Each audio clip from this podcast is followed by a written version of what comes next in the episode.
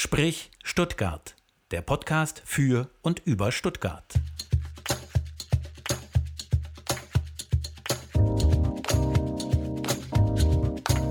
Sprich Stuttgart. Heute zu Gast Stefan Wolf. Sprich Stuttgart. Am Mikrofon Stefan Ferdinand und Anja Lange. Richtig. Und hier bei uns ist der Dr. Stefan Wolf. Herzlich willkommen. Hallo. Stefan Wolf ist Vorstandsvorsitzender der Ehring Klinger AG aus Detting an der Erms. Und äh, ja, Ehring Klinger, wer es nicht kennt, ist als Hersteller von Zylinderkopf und Spezialdichtung groß geworden, also als klassischer Automobilzulieferer. Jetzt sieht sich Ehring Klinger als Systempartner der Automobil Automobilindustrie und bietet da ganz viele zahlreiche Automobilkomponenten wie Leichtbauteile oder Batterie- und Brennstoffzellentechnik an. Also auch so ein richtiger Hidden Champion aus Baden-Württemberg. Ja, und Stefan Wolf ist seit September 2012 bis November 2020 war er Vorsitzender des Arbeitgeberverbands Südwestmetall und saß da bei ganz vielen Tarifverhandlungen auf der Seite der Arbeitgeber. Da werden wir auf jeden Fall gleich noch zu sprechen kommen.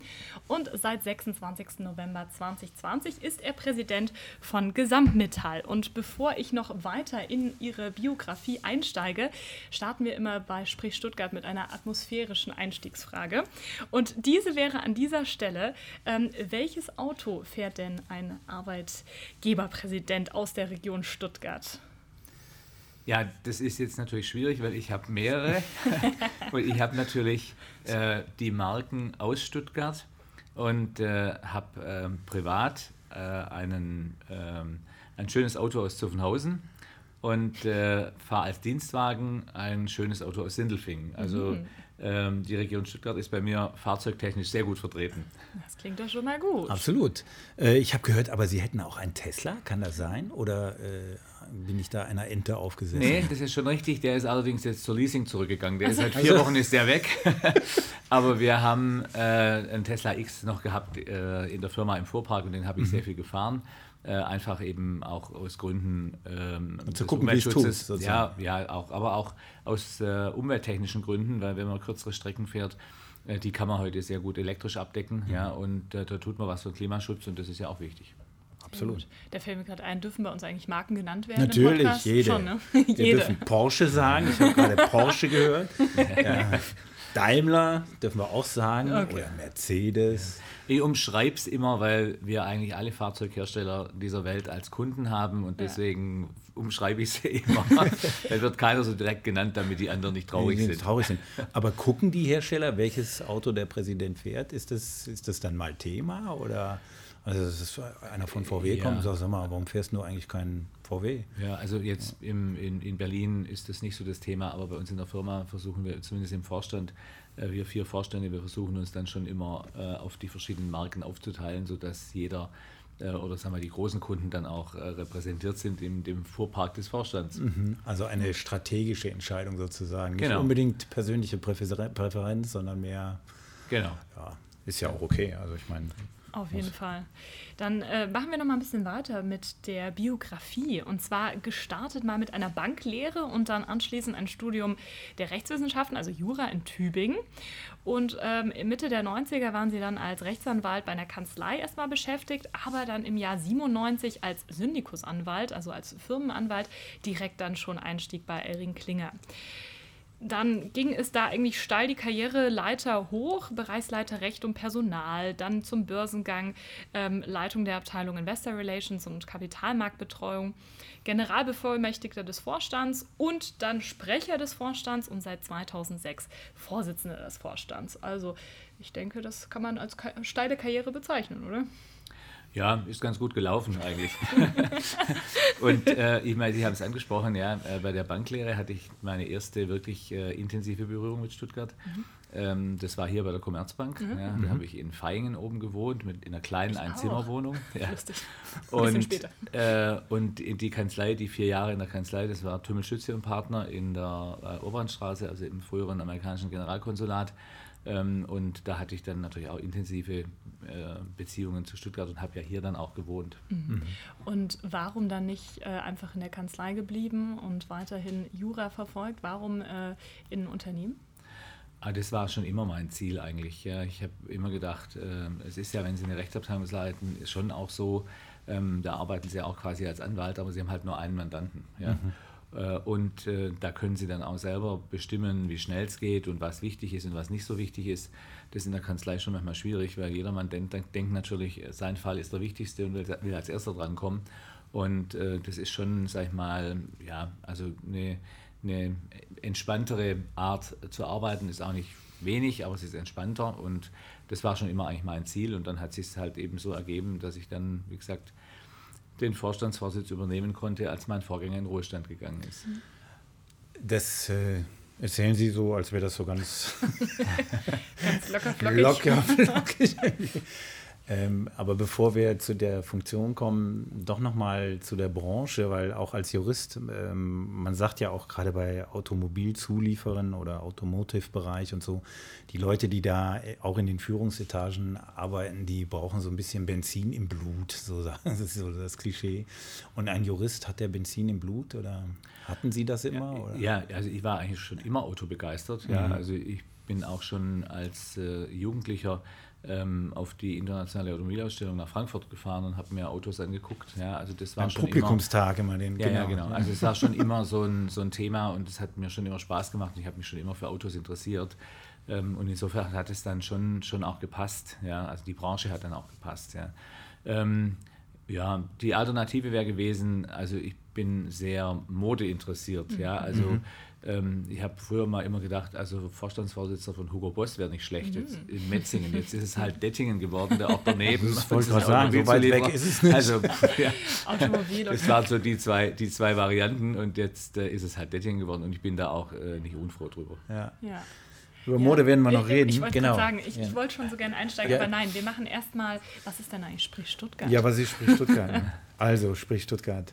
Das erklären wir mal kurz, damit die, die neu zugeschaltet haben und wir vermuten mal, dass jetzt, wenn, wo, wo Sie da sind, äh, auch viele aus der Wirtschaft vielleicht und aus dem äh, Arbeitnehmerfeld vielleicht auch mal reinhören und die Sprich Stuttgart vielleicht noch nie gehört haben. Sprich Stuttgart ist ein Podcast für und über Stuttgart. Wir haben Persönlichkeiten zu Gast aus allen im Prinzip gesellschaftlichen Bereichen, äh, um ein bisschen zu zeigen, dass in dieser Region Stuttgart, in der Stadt Stuttgart, viele Menschen vieles bewegen und ähm, dass so ein bisschen das Image der Stadt auch äh, mal nach vorne geschoben wird. Das ist tatsächlich auch unser Motiv.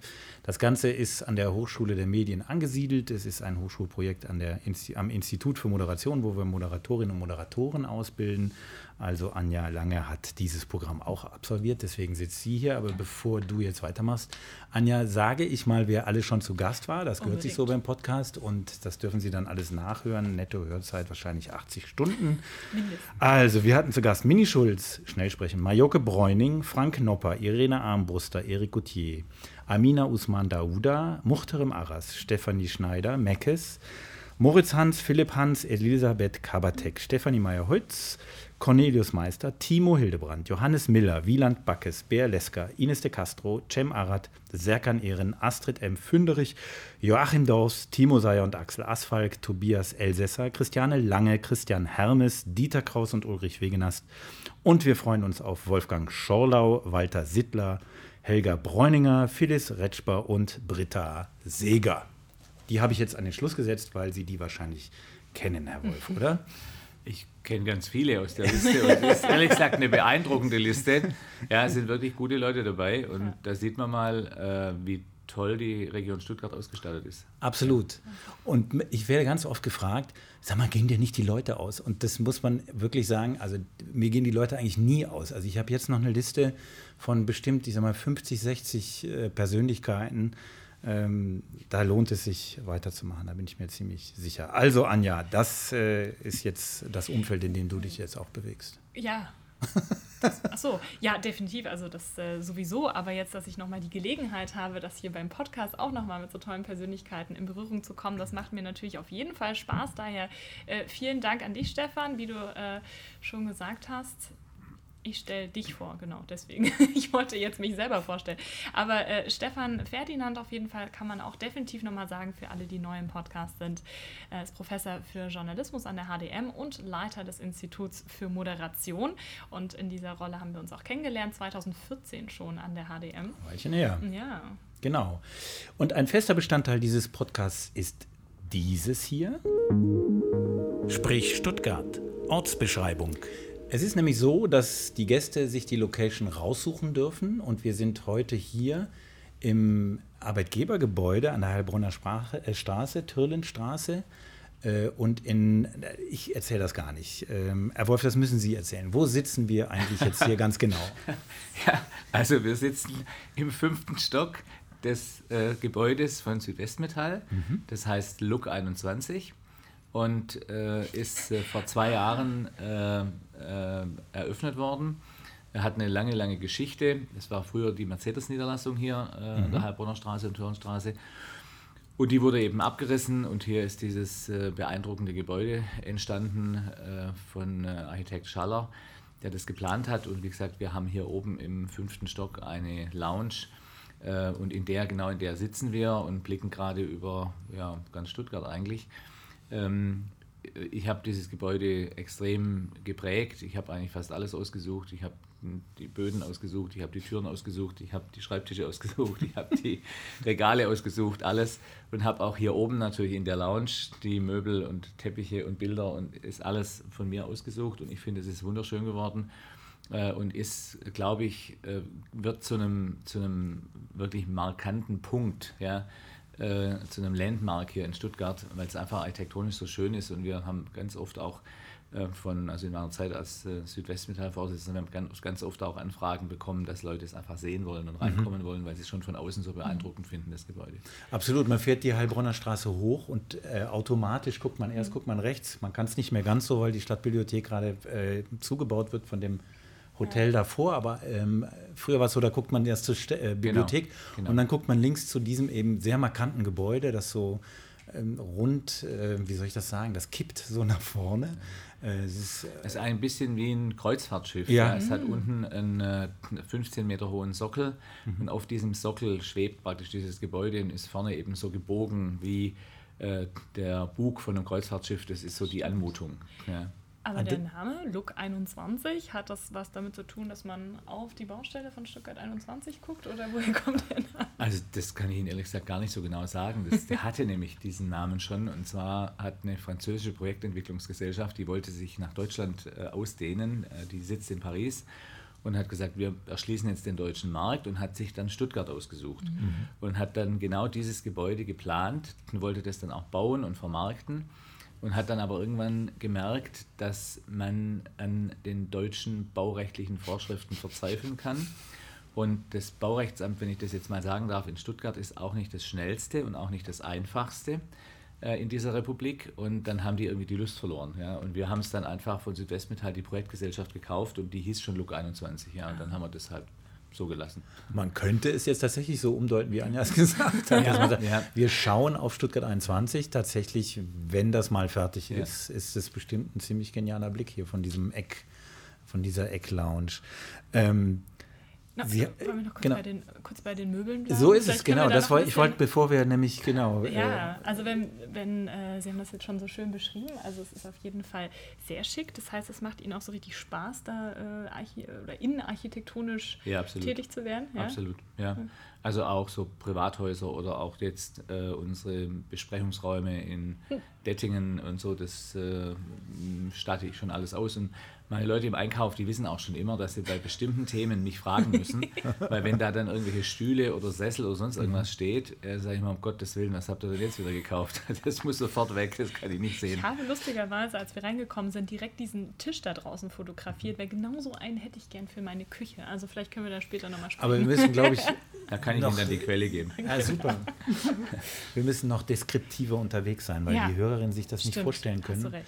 Ähm, was das für eine Atmosphäre hier ist. Es ist eine besondere Atmosphäre. Wenn Sie jetzt an sowas rangehen und das tatsächlich planen. Also Sie wussten, es gibt diese Art Lounge hier, in diesem, ist ja sehr prominent, fünfter Stock, man guckt drüber.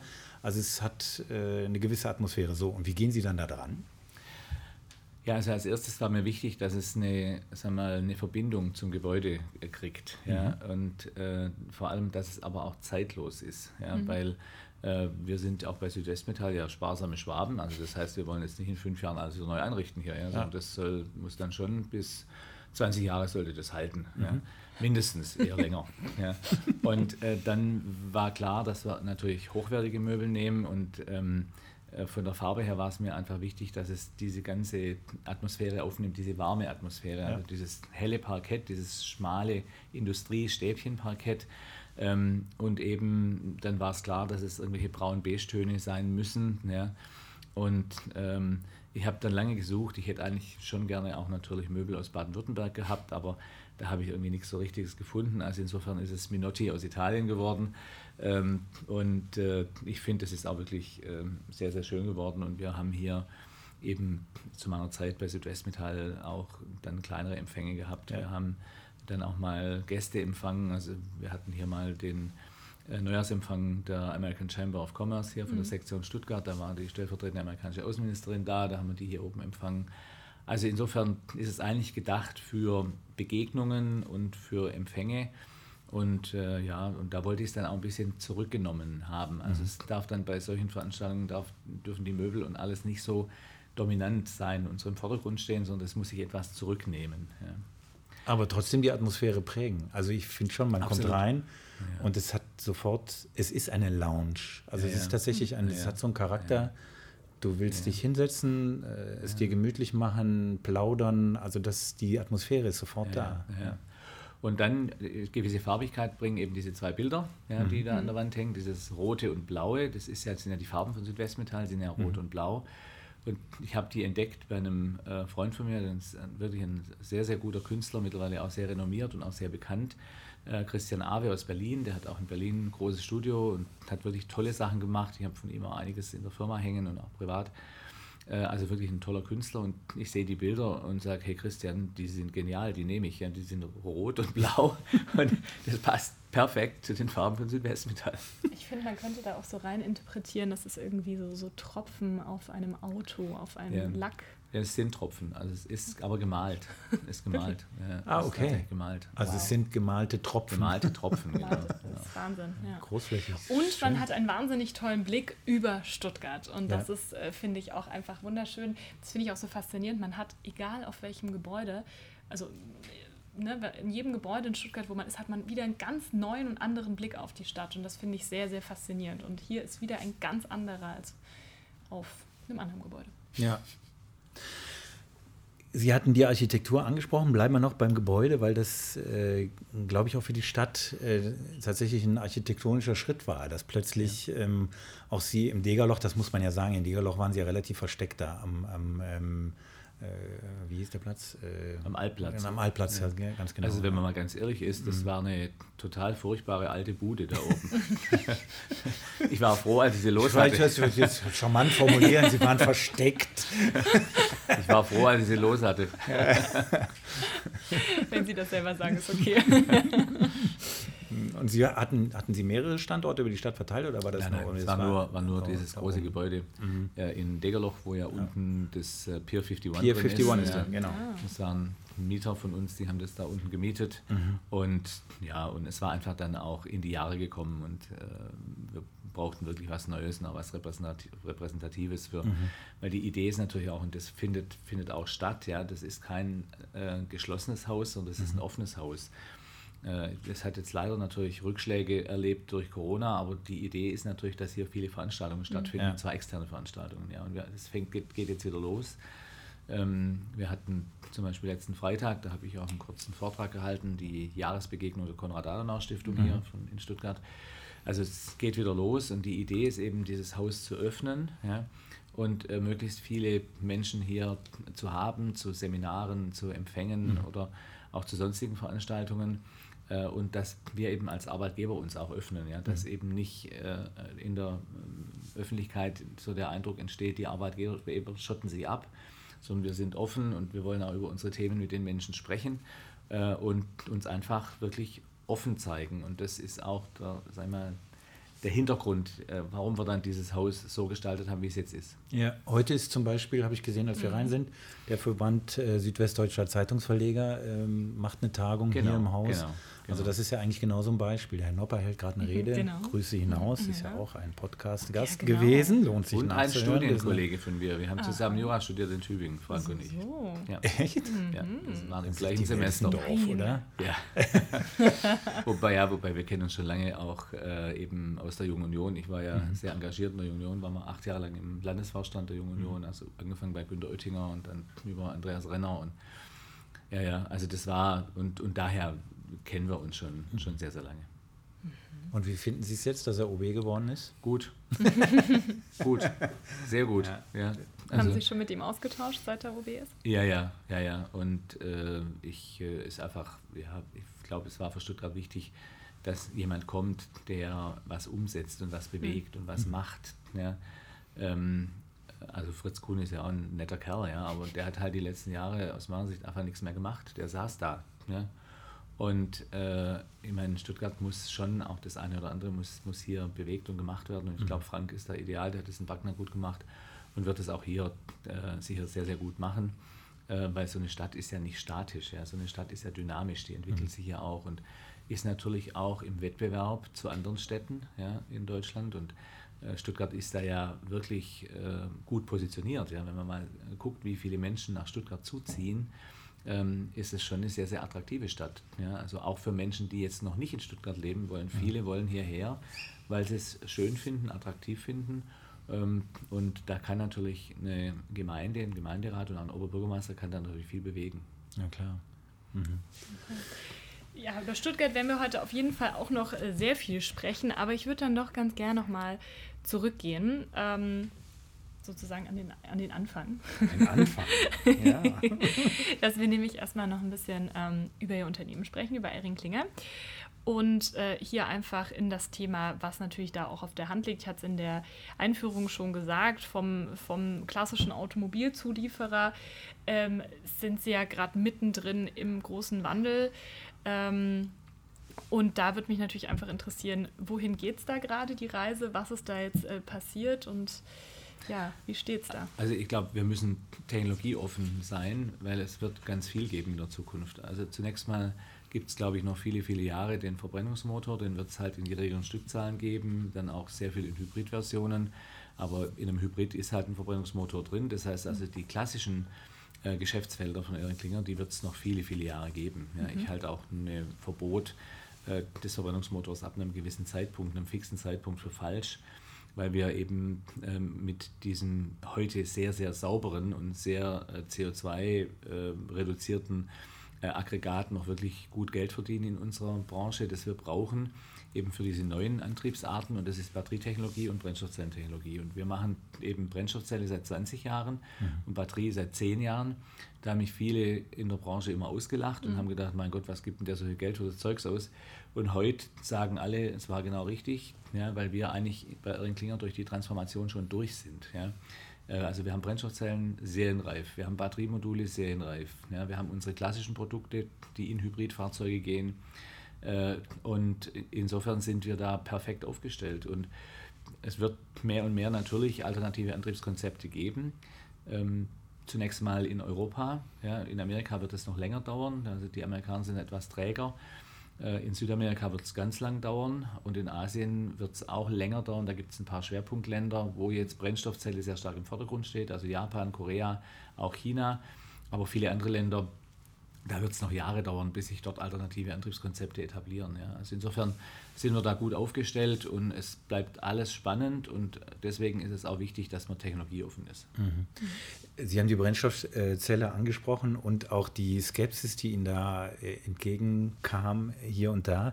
Wo haben Sie die Gewissheit hergenommen, auf das richtige Pferd zu setzen? Also Gewissheit haben sie nie. Ja. ja es eben. war für mich äh, auch nicht klar, dass das so kommt. Ja. Ich meine, jetzt kommt es schneller, als wir es gedacht haben und als mhm. auch ich, wenn Sie mich vor fünf Jahren gefragt hätten, hätte ich gedacht, das dauert länger. Ja. Äh, da muss man natürlich sagen, also das Thema Dieselgate hat schon zu einer Dynamik geführt in unserer Industrie, eben auch zu diesen neuen Technologien.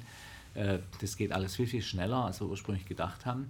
Äh, und das ist dann das Glück, was zu unternehmerischen Entscheidungen ja immer dazugehört. Ja? Also Sie treffen eine Entscheidung, Sie, unternehmerische Entscheidung ist immer abwägen zwischen Risiko und Chance. Und wenn Sie sagen, die Chance ist da und ich glaube an die Chance und das Risiko ist geringer als die Chance, dann müssen Sie es machen. Und wenn dann noch äußere Umstände dazukommen, ja, dann haben Sie manchmal Glück. Und das Glück führt dann dazu, dass diese Chance sich schneller verwirklicht, als es ursprünglich gedacht haben. Mhm. Und genauso war es bei uns mit der Brennstoffzelle und auch mit der Batterietechnologie. Jetzt. Und ganz konkret, also wann fahren die ersten Lkw sozusagen serienmäßig mit äh, Brennstoffzelle durch die Gegend? Also nach unserer Planung 2024, 2025. Mhm. Ja, also das wird zunächst mal äh, in den Lkw gehen, Brennstoffzelle. Ja. Äh, ich bin aber fest davon überzeugt, dass wir zwischen 25 und 30 dann auch große SUVs und äh, große Luxusfahrzeuge mit Brennstoffzellenanwendungen äh, sehen und Toyota und, und Hyundai zum Beispiel setzen nur auf die Brennstoffzelle. die setzen auf gar nichts anderes. Mhm. Ich glaube auch, dass Europäer und auch Amerikaner in kleineren Fahrzeugen eher batterieelektrisch fahren. Äh, aber die Brennstoffzelle hat natürlich unglaublich viele andere Anwendungen. Ja, wenn Sie alleine schauen, was Kreuzfahrtschiffe an CO2 emittieren, also ja. die auf Brennstoffzelle umzustellen, macht Sinn.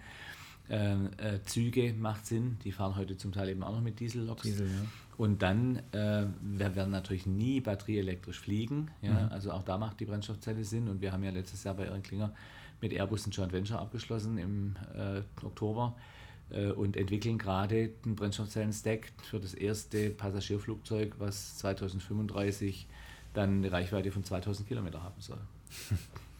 Das ist krass, ja. ja. Und eine kleine Firma aus Baden-Württemberg und ja. Airbus hat sich wirklich alles weltweit angeguckt, was ja. es gibt auf dem Markt. Das ist ja klar. Ich meine, so ein großes Unternehmen äh, und die haben letztendlich gesagt, äh, die Brennstoffzelle von Erin Klinger hat die höchste Leistungsdichte. Das ist mhm. der beste Stack, den es gibt auf der Welt bislang. Was ist ein Stack? Ein Stack ist das Herzstück einer Brennstoffzelle. Mhm. Und zwar sind es Bipolarplatten und dann so eine Membrane, Sil und GDL und so eine chemische Schicht. Und in dieser Brennstoffzelle, wird gestapelt, mhm. ja, deswegen Stack. ist immer, immer eine Bipolarplatte, dann wieder die Zellchemie, dann kommt wieder diese mhm. Membran, dann kommt wieder eine Bipolarplatte. Und den Stack können sie eben so groß machen, wie sie wollen. Und je größer der ist, umso mehr elektrische Leistungsdichte kriegen sie da raus. Ja. Also hat man heute kein Benzin mehr im Blut, sondern Stacks im Blut. genau. Wasserstoff und der Wasserstoff wird dann in diesem Stack, äh, in dieser Zellchemie, wird er umgewandelt wieder in elektrische Energie. Also so wie Sie das gerade erklären, habe ich das Gefühl, dass Sie auch noch äh, kompletter Experte, was Technisches anbelangt. Ich meine, klar, das bringt irgendwie der Job mit sich, aber ähm, eigentlich ja dann doch kommen Sie ja aus einer ganz anderen Richtung. Wie war das dann für Sie, da komplett ins Technische auch einzusteigen? Gut, das müssen Sie machen. Wenn Sie so eine Firma äh, leiten, müssen Sie ja verstehen, äh, was das für Produkte sind und wie sie funktionieren. Ja? Mhm. Also ich fand es dann auch spannend zu sehen, wie eine Zylinderkopfdichtung funktioniert in einem klassischen mhm. Verbrennungsmotor. Ja? Also ich könnte Ihnen jetzt keine konstruieren, ja, aber ich könnte Ihnen genau sagen, wie sie funktioniert. Ja? Und das gehört einfach dazu. Mhm. Und man muss schon sagen, ähm, da bin ich fest davon überzeugt, als Jurist hat man da ein bisschen einen Vorteil, weil äh, das, was Sie als Jurist machen, ist äh, Problem erkennen mhm. äh, überlegen, das Problem einer Lösung zuführen ja, und dann diese Lösung dokumentieren. Das ist eigentlich immer das Gleiche. Ja. Mhm. Und genau das ist auch das, Sie können sich da einfach unheimlich viel aneignen, ja, wenn Sie so diesen Mechanismus drauf haben. Ja. Aber man muss natürlich schon offen sein. Also ich, ich sage mal, also man muss, klar, so wie Sie klar. das vorhin beschrieben haben, ein Interesse für Design bedeutet noch nicht, dass man mhm. das, äh, dass man das, das also man muss kann. es sich anscha ja, ja, ran schaffen, drauf schaffen. Aber ich fand es spannend. Ich fand es ja. immer spannend und interessant, ja, und war auch viel in der Produktion, habe mir viel mhm. erklären lassen, ja, auch in der Konstruktion. Ähm, und im Übrigen ist es auch so, wenn Sie für so ein Unternehmen arbeiten als Jurist, müssen Sie die Produkte auch verstehen. Mhm. Ja. Ja, weil Sie machen Verträge, Sie haben vielleicht irgendwelche Rechtsstreitigkeiten und, und, und. Klar. Da müssen Sie genau verstehen, wie das funktioniert. Ja, weil sonst Haftungsfragen, Risiken abdecken. Ja, immer. ja, ja, klar. Aber Sie haben das eben in so einem, so, so ganz locker in so einem Satz gesagt, ja, bei Erin Klinger, äh, also korrigieren Sie mich, wenn es nicht richtig ist, wir sind da mit dem Wandel eigentlich schon durch oder wir haben die Transformation da schon geschafft. Das ist ja ein Satz, der ähm, dann doch eine sehr große Bedeutung hat, wenn man sich überlegt, dass die meisten Unternehmen gerade mittendrin stecken und mhm. da wirklich Probleme mit haben. Können Sie da ein bisschen mehr, mehr Einblicke geben, warum ja, Sie wir das haben halt, so wir haben, wir haben halt diese, diese Produkte, ja, wir haben unsere Batteriemodule, die sind fertig, die kann ich morgen in Serie fertigen. Wir haben eine Serienfertigungsanlage da stehen. Ähm, wir haben ähm, Brennstoffzellenlinien, wo wir Brennstoffzellen-Stacks produzieren können, auch komplette Module produzieren können. Also in, insofern, viele andere sind ja noch an der Entwicklung überhaupt von Produkten, die dann in die neuen Technologien gehen, also in, in alternative Antriebstechnologien ja. gehen. Äh, und wir haben das halt schon fertig alles. Ja? Aber das ist halt, liegt halt daran, weil wir halt vor 20 Jahren angefangen haben. Da hat ja keiner über Brennstoffzelle nachgedacht. Mhm. Ja, oder vor 10 Jahren Batterietechnologie, da haben viele auch noch nicht drüber nachgedacht. Ja? Sondern die hatten halt ihre klassischen Produkte und haben gedacht, es geht immer so weiter wie bisher. Das wollte ich gerade sagen. Also man hat ja auch gut Geld verdient damit. Ja, ja nicht, es gab ja keine klar. Not, jetzt in den Invest reinzugehen, von dem man nicht wusste, warum soll ich das überhaupt machen. Und du musst ja auch einen Markt haben. Also irgendeiner ja, muss es ja auch kaufen. Äh, also wir haben ja auch gut verdient mit unseren klassischen mhm. Produkten ja, für den Verbrennungsmotor. Ich habe trotzdem immer gesagt, es kommt die Zeit, wo wir weniger Verbrennungsmotoren bauen auf dieser Welt. Und dann brauchen wir ein Substitutionsprodukt, ja. das dann den, den Umsatzrückgang im Verbrennungsmotor eben ausgleicht und da brauchen wir was. Und das ist immer besser, das früher zu machen, als es zu spät zu machen. Ja? Und der Zug fährt schon verdammt schnell jetzt gerade. Mhm. Und da gibt es viele Zulieferer. Wir werden eine Konsolidierung kriegen in unserer Industrie. Da gibt es viele Zulieferer, die können auf den Zug nicht mehr aufspringen, weil er einfach zu schnell fährt. Das wollte ich gerade fragen. Das ist nämlich also auch für die Region Stuttgart ja nicht so ganz trivial. Also da, äh, die lebt ja im Prinzip von der, also nicht den großen Playern natürlich auch, aber auch von den Zulieferern. Äh, und da befürchten Sie, dass es ein, ein Transformationsprozess gibt, der am Ende auch äh, Verluste Ganz bestimmt. also wir werden, wir werden äh, sicherlich äh, in dem Bereich, also selbst wenn deine Firma es doch noch schafft, äh, jetzt auf diesen Zug aufzuspringen und zu sagen, wir, wir schaffen es noch, Produkte zu entwickeln, äh, die dann in diese neuen Antriebstechnologien gehen. Ja? Wenn man sich mal die Produktionsprozesse anguckt, auch bei uns im Bereich Batterie und Brennstoffzelle, hochautomatisiert. Ja. Das heißt also, wir werden schon auch ähm, Arbeitsplätze verlieren, das muss man klar sagen. Das muss man den Menschen offen sagen und ehrlich mhm. sagen. Und deswegen müssen wir uns auch überlegen, wie wir die Menschen vielleicht dann eben in andere Branchen bringen. Ja? Weil wenn man schaut, das Handwerk sucht zum Beispiel händeringend mhm. Leute. Ja? ja? Es gibt viele andere Branchen, die äh, Menschen suchen. Ja? Und wir müssen ähm, Programme aufsetzen, wo wir diese Menschen überzeugen, in unserer Industrie, dass sie woanders hingehen, dort einen Arbeitsplatz haben, einen guten Arbeitsplatz haben und damit auch hier in der Region Stuttgart bleiben können. Mhm. Ja, das ist nämlich genau das, worauf ich noch hinaus wollte. Also der technologische Wandel ist ja das eine, dass man das geschafft hat, aber dass man auch noch den alles, was dazugehört, ja, ich sag mal, der Wandel beginnt da ja auch im Kopf oder äh, bei den Mitarbeitern, da die Kultur, dass das eben auch noch alles funktioniert. Und wie, wie schätzen Sie das momentan bei Erin Klinger ein, bei sich im Unternehmen? Also wir sind da, glaube ich, gut aufgestellt. Ja, wir sprechen auch mit den Leuten. Wir haben äh, verschiedene Programme, auch Weiterbildungsprogramme und äh, legen das auch schon jetzt an. Ja. Sie müssen das rechtzeitig auch äh, verfolgen, dass sie mhm. auch über natürliche Fluktuationen solche Sachen regeln können. Ähm, also ich glaube, wir sind da gut aufgestellt, aber es wird schon, ähm, schon heftig werden, muss man schon klar sagen. Äh, ich, so, ich denke mal so ab 2025 setzt es ein bis 2030. Mhm werden wir uns hier schon über eine Vielzahl von Arbeitsplätzen unterhalten, die in unserer Industrie wegfallen. Sie sind ja auch äh, Vizepräsident der äh, IHK, Region Stuttgart. Das heißt, Sie haben nicht nur Ihre eigenen, Ihr eigenes Unternehmen vor Augen, können Sie ja gar nicht, sondern Sie müssen äh, als Präsident Gesamtmetall natürlich sowieso alle ähm, äh, Unternehmen im Blick haben, metallverarbeitende Unternehmen, aber eben auch Dienstleistungsunternehmen. Äh, glauben Sie, dass wir das in der Region gut stemmen können, diesen Strukturwandel, den Sie da gerade beschrieben haben? Also ich glaube schon, wenn wir alle zusammenstehen und das auch gemeinsam äh, organisieren. Ja? Äh, und da gehören natürlich alle dazu. Da muss die Industrie sich einbringen, da muss auch die Politik sich einbringen, ja? da müssen auch sicherlich äh, finanzielle Unterstützungen kommen, äh, um diesen Wandel dann auch zu stemmen. Ja? Da muss auch die Zivilgesellschaft sich einbringen. Ich glaube, das ist eine gemeinsame gesellschaftliche Aufgabe. Mhm die wir einfach alle miteinander anpacken müssen. Und wenn wir das tun, äh, dann äh, kriegen wir das auch hin. Und, und die, man muss einfach, und das ist mir immer wichtig, man muss den Menschen gegenüber einfach ehrlich sein. Ja?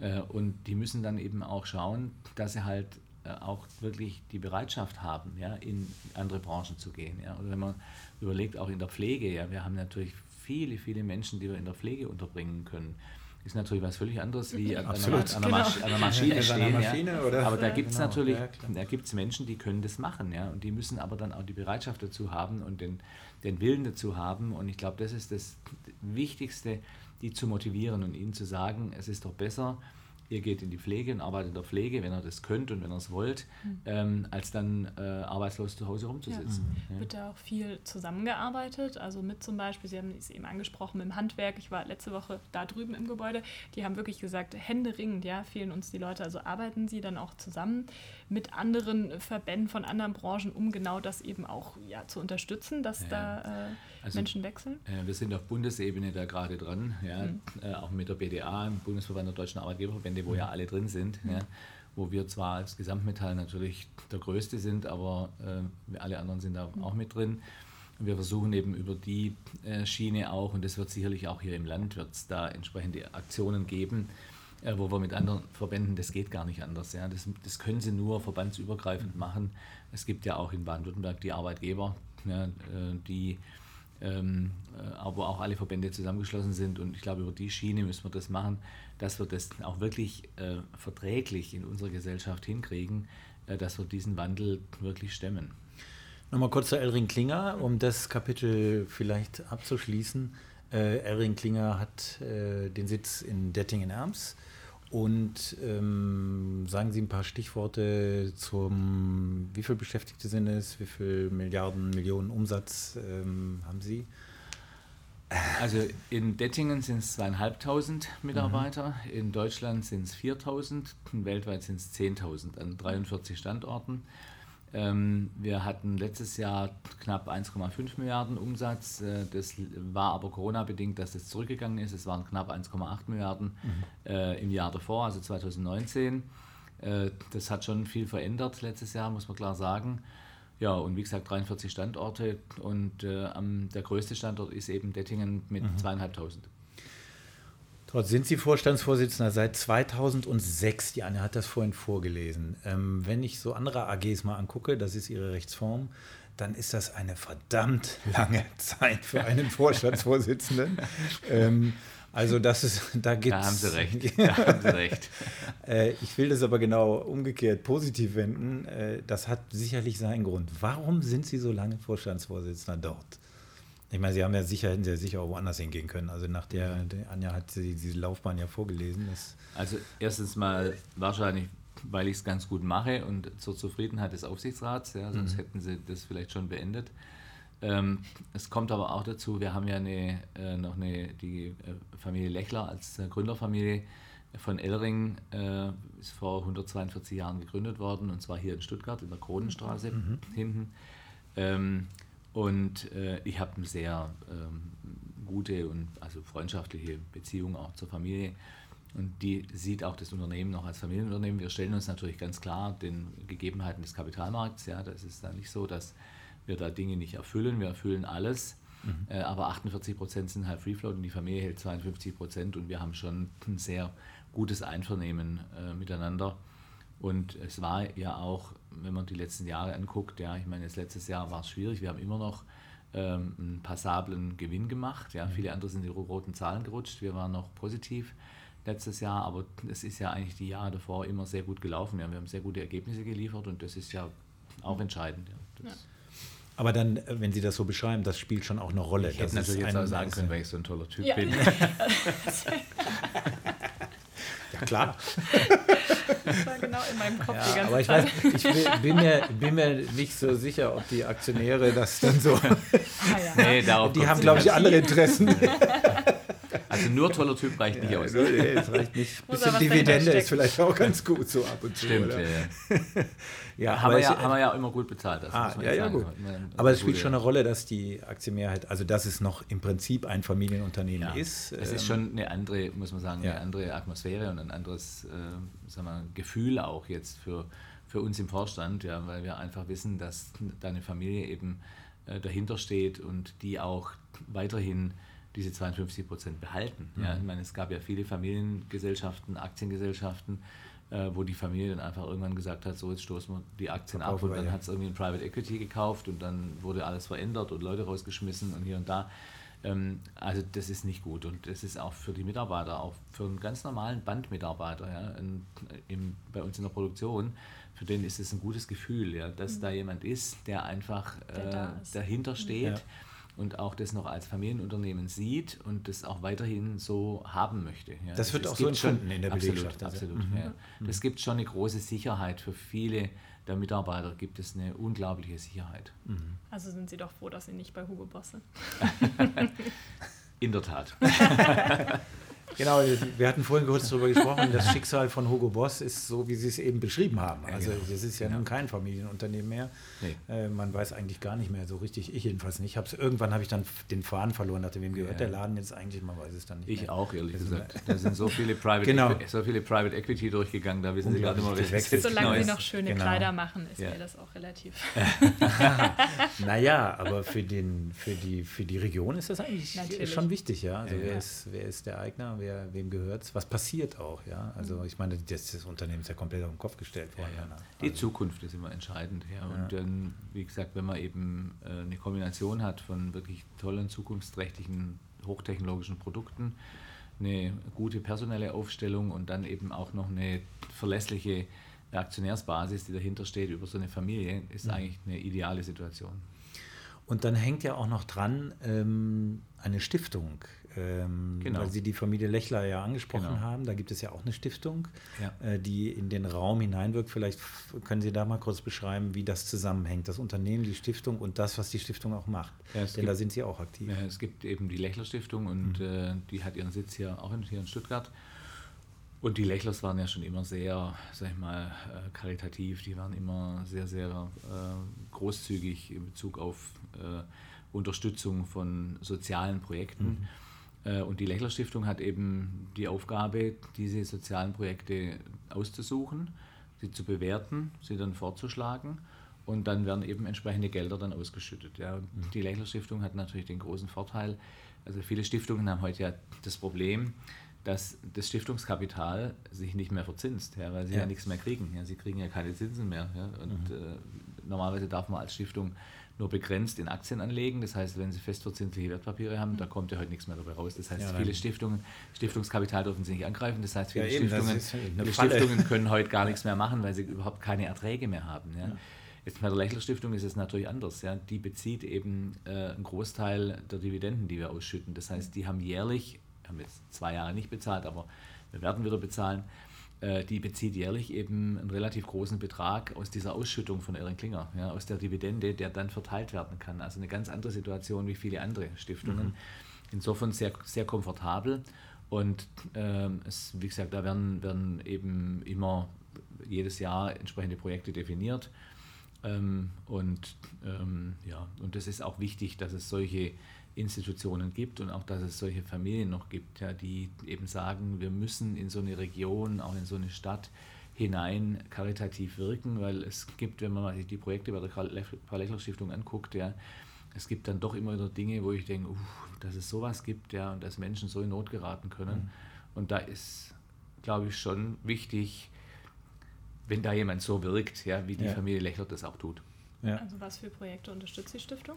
Also sehr viel im Bereich, äh, äh also karitativ, viel kirchliche Themen, mhm. äh, Behindertenorganisationen. Viele Menschen mit Behinderung, ja, auch, genau. Auch ja, auch schulischen auch Inklusionsthemen. genau, Inklusionsthemen. Genau. Es gibt mhm. immer den Paul-Lechler-Preis einmal im Jahr. Der hat immer bestimmte ähm, Themen. Also ein Jahr war das Thema Demenz. Also wie mhm. werden praktisch Demenzkranke integriert. Mhm. Ja, da gab es dann so, ist so eine Wohngemeinschaft ausgezeichnet worden, wo also Demenzkranke und Nicht-Demenzkranke zusammenwohnen. Und also es sind immer so Schwerpunktthemen, ja. Ähm, und, äh, oder auch alte Menschen, die in Not geraten, ja. Also ganz, ganz unterschiedlich. Man hat aber auch schon äh, also Sportvereine äh, unterstützt mhm. für die Jugendarbeit, ja, dass entsprechende Sportvereine dann auch Jugendarbeit machen können. Also solche, solche Themen sehr breit angelegt, ja, ja. weil man einfach ja, insgesamt ganz breit auch in die Gesellschaft hineinwirken will. Total random Und Sie sind, Frage. genau, oh, Entschuldigung, Entschuldigung. Nein, nee, ich wollte, äh, nein, und Sie sind jetzt im, im, ähm, in der Stiftung auch mit aktiv nee, qua Amt? Nein, oder? No, das, ist, nee, das, äh, das, das geht nicht. Es ist nach der Satzung ausgeschlossen, ah, okay. dass äh, im Prinzip ein Organ, Organ mhm. aus, der, aus, dem, aus der AG mhm. im Stiftungsrat tätig mhm. ist. Das geht nicht. Das ja. geht nicht. Was ich auch für richtig erachte, ähm, also im Endeffekt ist es so, ähm, ich verdiene das Geld und die Stiftung verteilt. So auch schön. Sehr gut. Ja, aber mir war das schon mal wichtig, dass man den Zusammenhang mal herstellt, weil die Stiftung kennt man zwar, äh, aber nicht alle äh, bringen das in Verbindung mit Elring Klinger. Klar, die sich in der Szene ein bisschen auskennen sofort.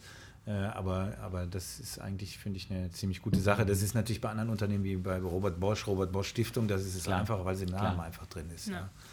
Ja, ganz genau. So, Anja, sorry, ich habe dich jetzt. Nee, das war so eine total spontane Frage, die jetzt überhaupt gar nicht mehr passt. Von daher. Ähm und die war? Wie lautet die? Und, und, und die war, äh, weil Sie Sport angesprochen haben, da kam mir einfach, machen Sie Sport? Und wenn ja, welchen? Ach so, ja. Das, ja, ja. das war wirklich so eine ganz spontane, die mir einfiel.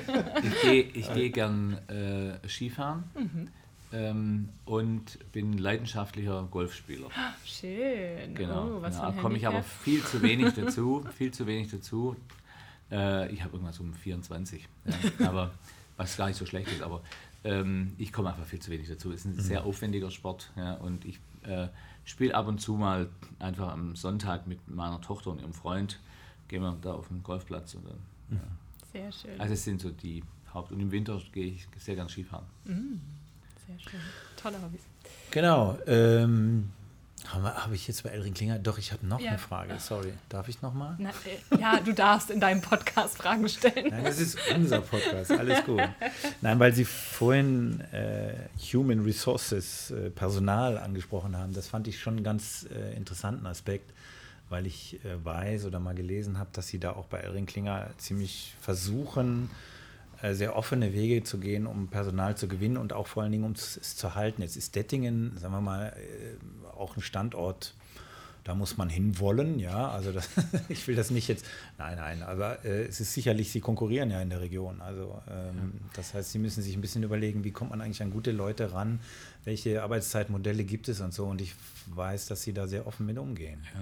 Also wir haben äh, Betriebsvereinbarung für mobiles Arbeiten. Das mhm. hatten wir auch schon vor Corona. Vor Corona, ja. ja äh, wo wir eben den Leuten auch ermöglichen, äh, mobil zu arbeiten. Ähm, und äh, wir sind natürlich auch für viele äh, junge, sag ich mal, Ingenieure, wir sind ja sehr ingenieurlastig, für die ist natürlich das Thema Brennstoffzelle und Batterietechnologie super spannend. Ja. Ja. Also das fanden die einfach immer toll. Ja. Und äh, man ist ja relativ schnell äh, von Dettingen hier. Also wir sind jetzt von Dettingen her, hierher gefahren, heute 35 Minuten gefahren. Und äh, viele wohnen halt dann in der Region Stuttgart oder sie wohnen auf den Filtern oben ja, und haben dann eben den Zugang zu Stuttgart relativ schnell in 15 Minuten und fahren nach Dettingen irgendwie 20, 25 Minuten.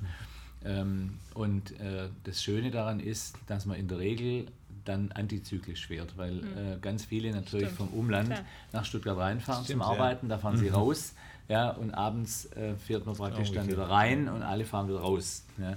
Also insofern geht es schon und es ist immer auch eine Frage natürlich ähm, der, der, auch des, des Betriebsklimas. Ja. Und ja. ich glaube, wir haben ein sehr äh, gutes Betriebsklima geschaffen. Wir haben übrigens auch ein sehr gutes Betriebsrestaurant. Mhm. für viele ist natürlich sind die Kriterien Nummer eins und zwei ja. beim Arbeitsplatz ist erstens wie ist das Essen in der Kantine und zweitens, was für einen Parkplatz habe ich.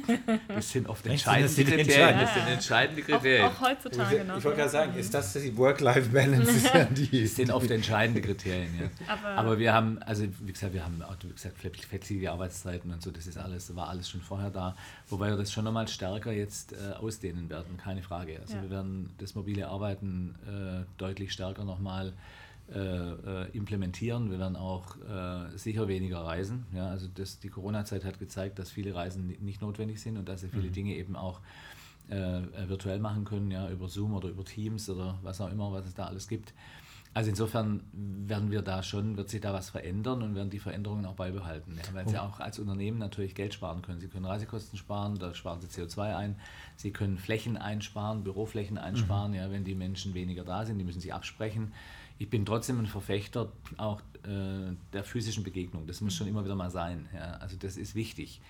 Äh, aber wenn man das richtig organisiert, ja, dann sind die drei Tage die Woche im Büro und zwei Tage eben nicht. Dann machen wir das von zu Hause aus. Das ist eine ideale Kombination aus meiner Sicht. Das ist interessant.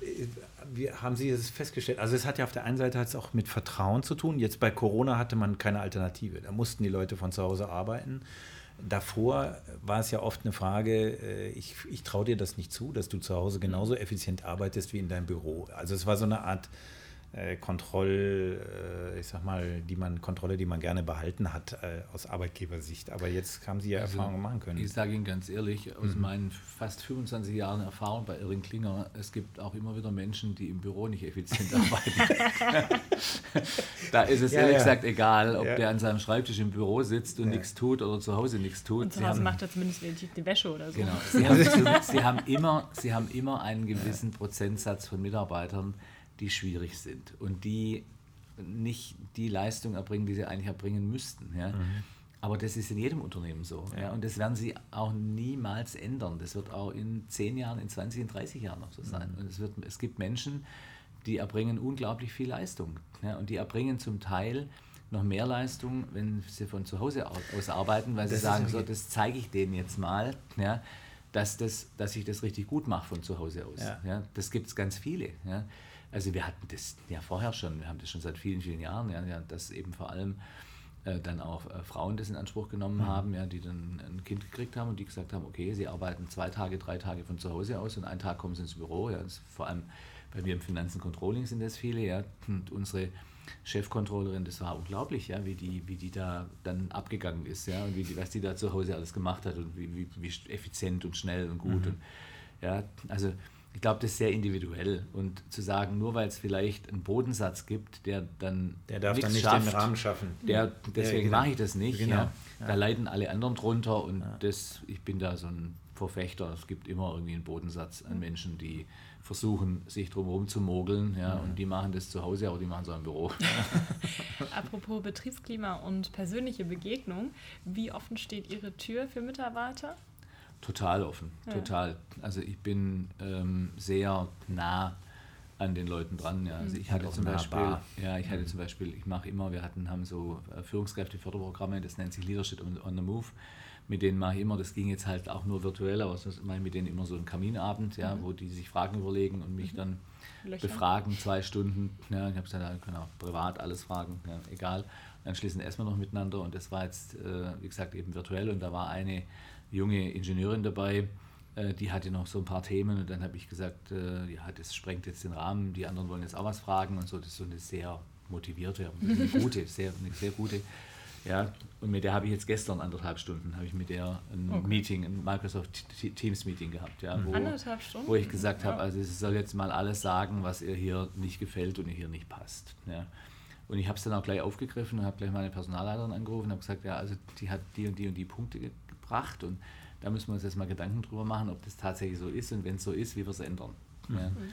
Sie brauchen das. Ja. Sie können so ein Unternehmen nicht führen, wenn sie nicht bei den Menschen sind. Ja. Weil das Unternehmen letztendlich lebt von den Menschen, die erbringen die Leistung. Ja. Ich meine, ich kann mich mal im Büro setzen in Dettingen und kann mir tolle äh, strategische Sach Schachzüge überlegen. Ja. Wenn ich nicht die Mitarbeiter habe, die das mit mir umsetzen, ja, dann bringt es gar nichts. Ja. Das bringt überhaupt nichts.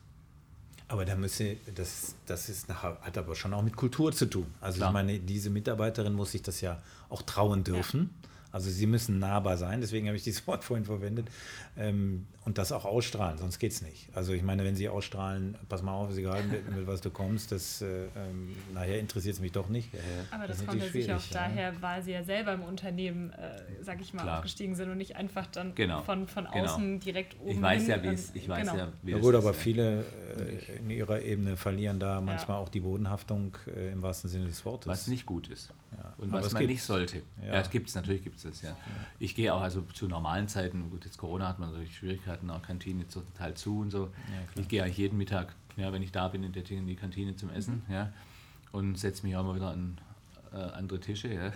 Früher habe ich immer gedacht, wahrscheinlich denken sie jetzt alle, wer hat heute die Arschkarte gezogen. alle Gespräche verstummen auf einmal. und, und, es, und es gibt, äh, und auch gerade so, also wenn sie Mittagessen gehen in die, in die Kantine und sich in diesen Gesprächen beteiligen wollen, ist es ganz wichtig, also ich lese jede Woche Bunte und Gala, weil dann sind sie mhm. informiert. Und am Sonntag kaufe ich immer, wenn ich Brötchen hole morgens, die Bild am Sonntag und lese die auch. Und dann können Sie bei ganz vielen Themen, die in der Kantine am Tisch da entstehen, können Sie wirklich glänzen ja, mit Wissen. Okay, das, das eignen Sie sich strategisch an, habe ich verstanden. Ja, was ist aber selber ist auch gern. So, das ist wieder. Das war jetzt ehrlich gesagt die Ausrede, warum Ja, ich ja. das lese. Ich Genau. lese es natürlich gern. Genau, ich finde es deswegen natürlich geht- super interessant. Was glauben Sie, wie viele Menschen zum Friseur nur aus diesem Grund gehen? Also mein, Schwa mein Schwager ist praktischer Arzt. Meine Schwester ist an der, an der Rezeption gewesen, also der hat jetzt aufgehört. Und die haben natürlich immer diesen Lesezirkel. Ja? Und dann hat, ist sie ins Wartezimmer und hat die gedacht, die hat doch jetzt einen Zwei-Stunden-Termin, wir sitzen die jetzt schon hier. Die kamen immer alle und haben dann zwei Stunden Zeitung gelesen. Lesezirkel das, durchgemacht. das macht doch Spaß. Also wenn man das sonst total. nie macht und dann denkt man, jetzt, jetzt darf ich Total. sozusagen. Schön. Aber sonst dann doch eher die Vogue, oder? Was lesen Sie so? Nee, nee, nee, nee, nee. Also ich lese viel äh, Tageszeitungen. Ja. Ich lese Handelsblatt Ja, klar. und Stuttgarter Zeitung natürlich, klar, Stuttgarter Zeitung und Schwarzwälder Brot hier noch, weil mein Vater war da Chefredakteur in Oberndorf am Neckar, wo ich herkomme und war Herausgeber. Und äh, deswegen habe ich die noch abonniert und wie gesagt, und Handelsblatt und ab und zu mal FAZ und, und Süddeutsche und natürlich dann die Bild am Sonntag am Sonntag. Ach, das wusste ich jetzt aber auch nicht, dass Ihr Vater. Äh, Ich komme aus einem Zeitungshaushalt. Mhm. Ja, eben. Passt das ja ganz gut hier. Klasse. Ja, das hat. Zeitungshaushalt. Ah, ja, gu- guck mal, Ja, jetzt wird das interessant. alles das- greift ineinander. Das greift hier alles Sinn. ineinander. Das ergibt Sinn. Dieses Verlagsgebäude, das, das sind, da sind wir mal mit einem Helikopter drauf gelandet. Mhm. Es gab früher eine, ja, pass auf. ja, es ist, der Opa erzählt vom Krieg. Es gab eine SDA 1 Rätseltour, so Mhm. hieß das früher im Süddeutschen Rundfunk.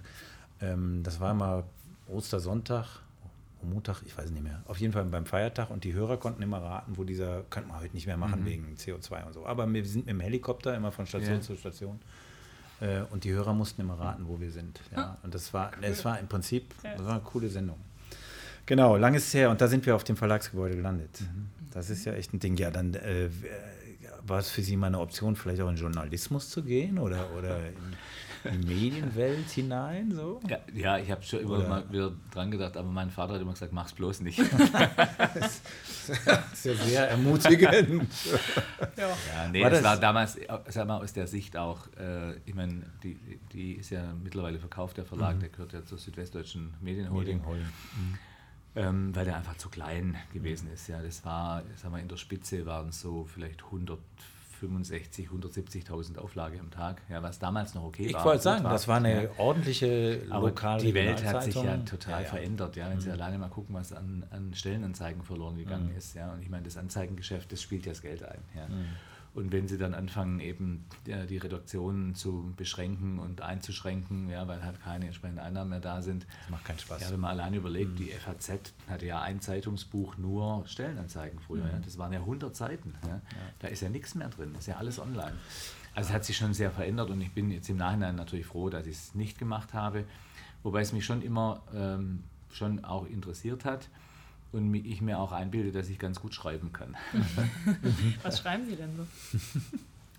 Naja gut, also ich schreibe, habe früher äh, viele, heute komme ich zum Teil nicht mehr dazu, aber ich habe früher meine ganzen Reden, Vorträge, alles selber geschrieben. Ja.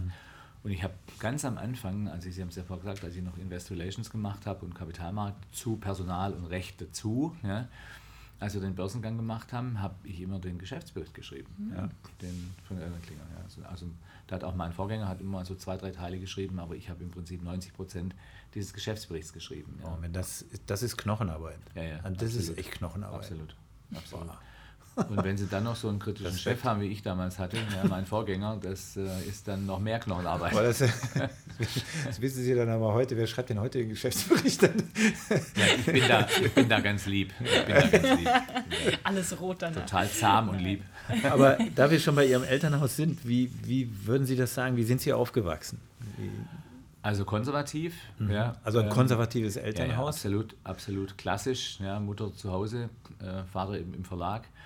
Ähm, aber sehr stark natürlich politisch geprägt. Ja. Also es war, wir haben immer auch viele äh, Gäste gehabt, also auch interessante Leute ja, aus dem Journalismus, aus der Kunst, aus der Kultur, ja, ähm, aus der Politik. Ja. Und das hat mich schon als Kind schon geprägt. Ja. Ich sage immer, ich bin als Dreijähriger unter dem Tisch gesessen. Äh, als Sechsjähriger saß ich dabei und als Neunjähriger habe ich mitdiskutiert. Ja, das ist schön. Aber man hat ja dann als Jugendlicher auch gerne mal so eine Phase, wo man gegen das eigene Elternhaus opponiert oder zumindest seinen eigenen Weg sucht. Das muss ja nicht immer gleich Opposition sein. Hatte ich auch.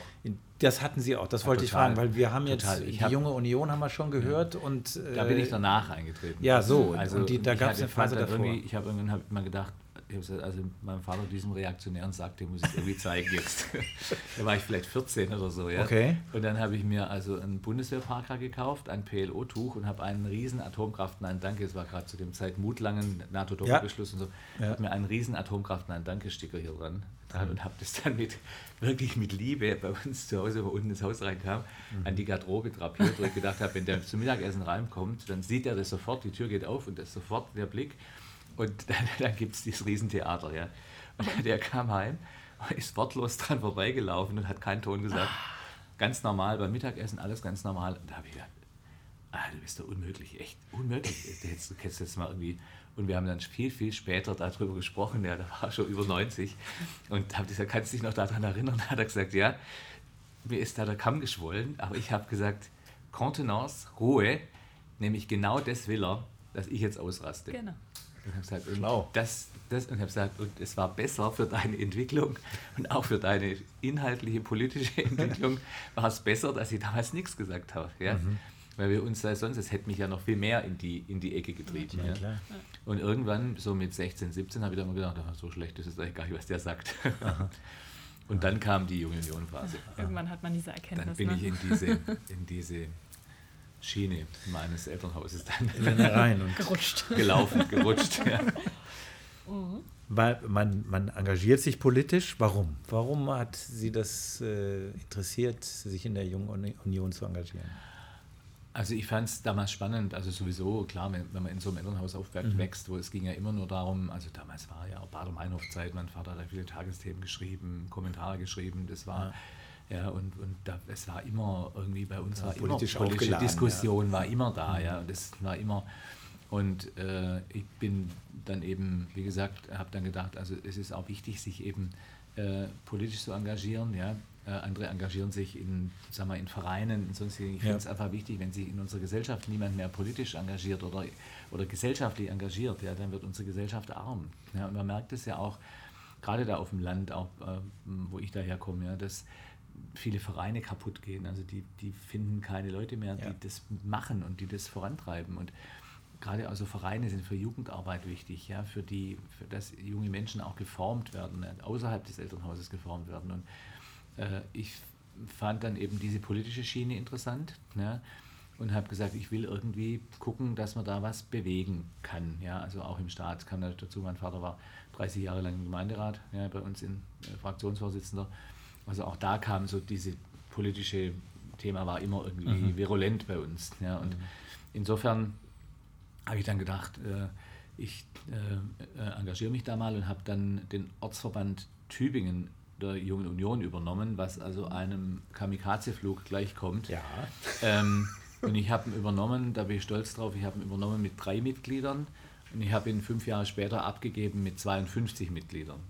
Und wann also, war das, damit wir mal ein mhm. bisschen die ich Zeitreise hab, machen von können? Das 1982 bis 84 die Banklehre hier in Stuttgart ja. gemacht und von 84 bis 90 in, Stutt in äh, Tübingen studiert. Das war also von 1984 bis 1990. Und war dann irgendwann mal Delegierter auf dem Bezirksparteitag, also das mhm. ist ja Württemberg-Hohenzollern, ja, Südwürttemberg-Hohenzollern. Und dann hab, bin ich da ein paar Mal ans Rednerpult und habe halt was gesagt. Ja, und dann kam einer zu mir und hat gesagt, ja, willst du nicht für den Bezirksvorstand kandidieren? Das war gar nicht so schlecht, was du da gesagt hast. Und, so. und dann war ich innerhalb von einem Jahr im Bezirksvorstand der Jungen Union und war dann auf dem Landestag ja, und habe da auch halt wieder ein paar Sachen gesagt und habe mich da geäußert. Und dann kam der Günter Oettinger zu mir her und hat mhm. gesagt, oh, du, wir haben nur zwei Plätze frei im Landesvorstand, willst du nicht im Landesvorstand? Und dann war ich irgendwie innerhalb von zwei Jahren oder von zweieinhalb Jahren war ich dann im Landesvorstand der Jungen Union, habe aber Tübingen den Ortsverband nicht abgegeben, das habe ich dann auch weitergemacht. Und bin deswegen aber auch natürlich nicht in eine Verbindung eingetreten, in eine Studentenverbindung eingetreten, weil sie können nur eines machen, weil mhm. so ein Landesvorstand ist, das decken sie das ganze Land Baden-Württemberg ja. ab. Das sind mhm. Sitzungen von Mannheim bis Freiburg. Ja, wenn sie dann nebenher nur einigermaßen vernünftig studieren wollen, ja, dann äh, können sie nicht auch eine Verbindung oder so mhm. nebenher machen. Ja? Wobei ich das jetzt auch von der äh, Gesinnung her, die eine oder andere jetzt nicht so toll finde. Also da war Junge Union, war glaube ich die, die, bessere Wahl. Mhm. Ich habe so viele Fragen jetzt. Ähm, und zwar, ähm, jetzt haben Sie das auch so erzählt, so ja, und dann äh, hat mich mal jemand gefragt, ich habe das mal so gemacht. Also, und vorhin ja auch schon mit der Karriere bei Erin Klinger. Also, es klingt immer alles so, als ob das so auch einfach passiert ist und sie ein bisschen auch Glück hatten. Natürlich steckt wahnsinnig viel dahinter, aber kann man das so sagen, dass sie weder die Karriere noch auch ähm, das, was sie noch außerhalb des Unternehmens machen, so, so geplant haben, zielstrebig, sondern vieles ist einfach so passiert ja. und hat sich so ergeben und sie haben die Gelegenheit ergriffen? Also es gehört zu allem immer Glück im Leben dazu. Also sie müssen was können, sie müssen was leisten, ähm, aber ohne das Quäntchen Glück schaffen sie vieles nicht. Das ist einfach so. Ja. Und da gibt es Menschen, die haben das Glück im Leben und es gibt Menschen, die haben es nicht. Ja, es gibt viele, die können unglaublich viel und die leisten unglaublich viel, aber die haben nicht diese Situation, zum richtigen Zeitpunkt am richtigen Ort zu sein, die richtige Person zu treffen, äh, die dann auch noch unterstützt. Und das ist, das ist dieses, dieses Glücksmoment. Mhm. Ja. Äh, und da würde ich sagen, war bei mir schon, äh, war das schon häufig so. Ja. Also sowohl im Unternehmen als auch jetzt klar bei meinen, bei meinen anderen Tätigkeiten. Ja ich meine, auch jetzt, äh, mal ganz ehrlich gesagt, mit dem Gesamtmetallpräsident, die hätten mich ja auch nicht fragen müssen. Die hätten auch einen anderen fragen können. Ja, ja aber äh, da will ich dann nochmal nachhaken, weil ich äh, verstehe Anjas Frage sehr gut und überlege gerade, wo Sie das so sagen. Also da gibt es ja mal zwei Perspektiven, klar. Also Ihre Perspektive ist, es muss Glück dazugehören, man muss vorher was denke ich, gebracht haben, was einen ins Gespräch bringt und zwar positiv, sonst äh, kommt keiner und sagt, werden Sie doch mal Gesamtmetallpräsident. Schön. Das habe ich verschluckt, ja. Ähm, aber auf der anderen Seite hängt es nicht auch ein bisschen vom Typ ab? Mhm. Also ja, äh, ich sag mal so, sie sind tatsächlich nahbar, ja. Also mit ihnen kann man ein Bier trinken, finde ich, und ja, ja. Äh, aber auch ein feinen Rotwein, nee, beides. genau, achso, beides. Achso, darauf würdest du hinaus. Ja? Ja, und wenn ich so überlege, wenn ich Arbeitgeberpräsident, ich nenne jetzt keine Namen, aber ich durfte auch in meinem Leben den einen oder anderen in Arbeitgeberfunktion interviewen und da gibt es natürlich auch, ich sag mal, Haudegen drunter. Ähm, da steht man stramm, wenn, wenn die Tür aufgeht. Ich überzeichne das jetzt mal ein bisschen, aber Sie wissen, was ich meine. Also das ist eine ganz andere Kultur. Und das strahlen Sie, mhm. darf ich mhm. das so sagen, überhaupt nicht aus. Und zwar im angenehmen Sinne. Ja. Äh, und das spielt doch auch eine Rolle, oder nicht? Ja, wahrscheinlich schon. Ja. Das, also diese, das, das, führt halt zu, zu Akzeptanz natürlich. Ja. Und ich meine, in der Sache bin ich schon auch hart. Ja. Also mhm. wenn ich damit dem Herrn Zitzelsberger mir die Nächte um die Ohren geschlagen habe und wir Tarifverhandlungen geführt haben, ja, dann äh, habe ich schon äh, auch eine andere Seite. Ja, aber mhm. äh, das ist, glaube ich, das, das Wichtige, dass man einfach äh, die Menschen mitnimmt ja, und einfach ja, so diese Normalität eben nicht verliert. Ja. Also dann müsste ja im Prinzip der Herr Zitzelsberger ein guter Zeuge für uns sein, ob das so stimmt, dass Sie tatsächlich dann so hart auftreten. Und wissen Sie was? Den fragen wir jetzt einfach mal selbst. Sprich Stuttgart. Best Buddy. Hier in der IG Metall Baden-Württemberg in Feuerbach mit Roman Zitzelsberger. Er ist der IG Metall Bezirksleiter für Baden-Württemberg. Ja, hallo, freue mich drauf. Vielleicht beschreibe ich Sie erstmal kurz. Sie sind äh, Badener, habe ich gelesen, sind in äh, Ettlingen bei Karlsruhe geboren, haben eine Ausbildung zum Schlosser gemacht, bei Daimler-Benz in Gaggenau gearbeitet und in St. Gallen Management studiert und sind aber schon sehr früh in die Gewerkschaft eingestiegen.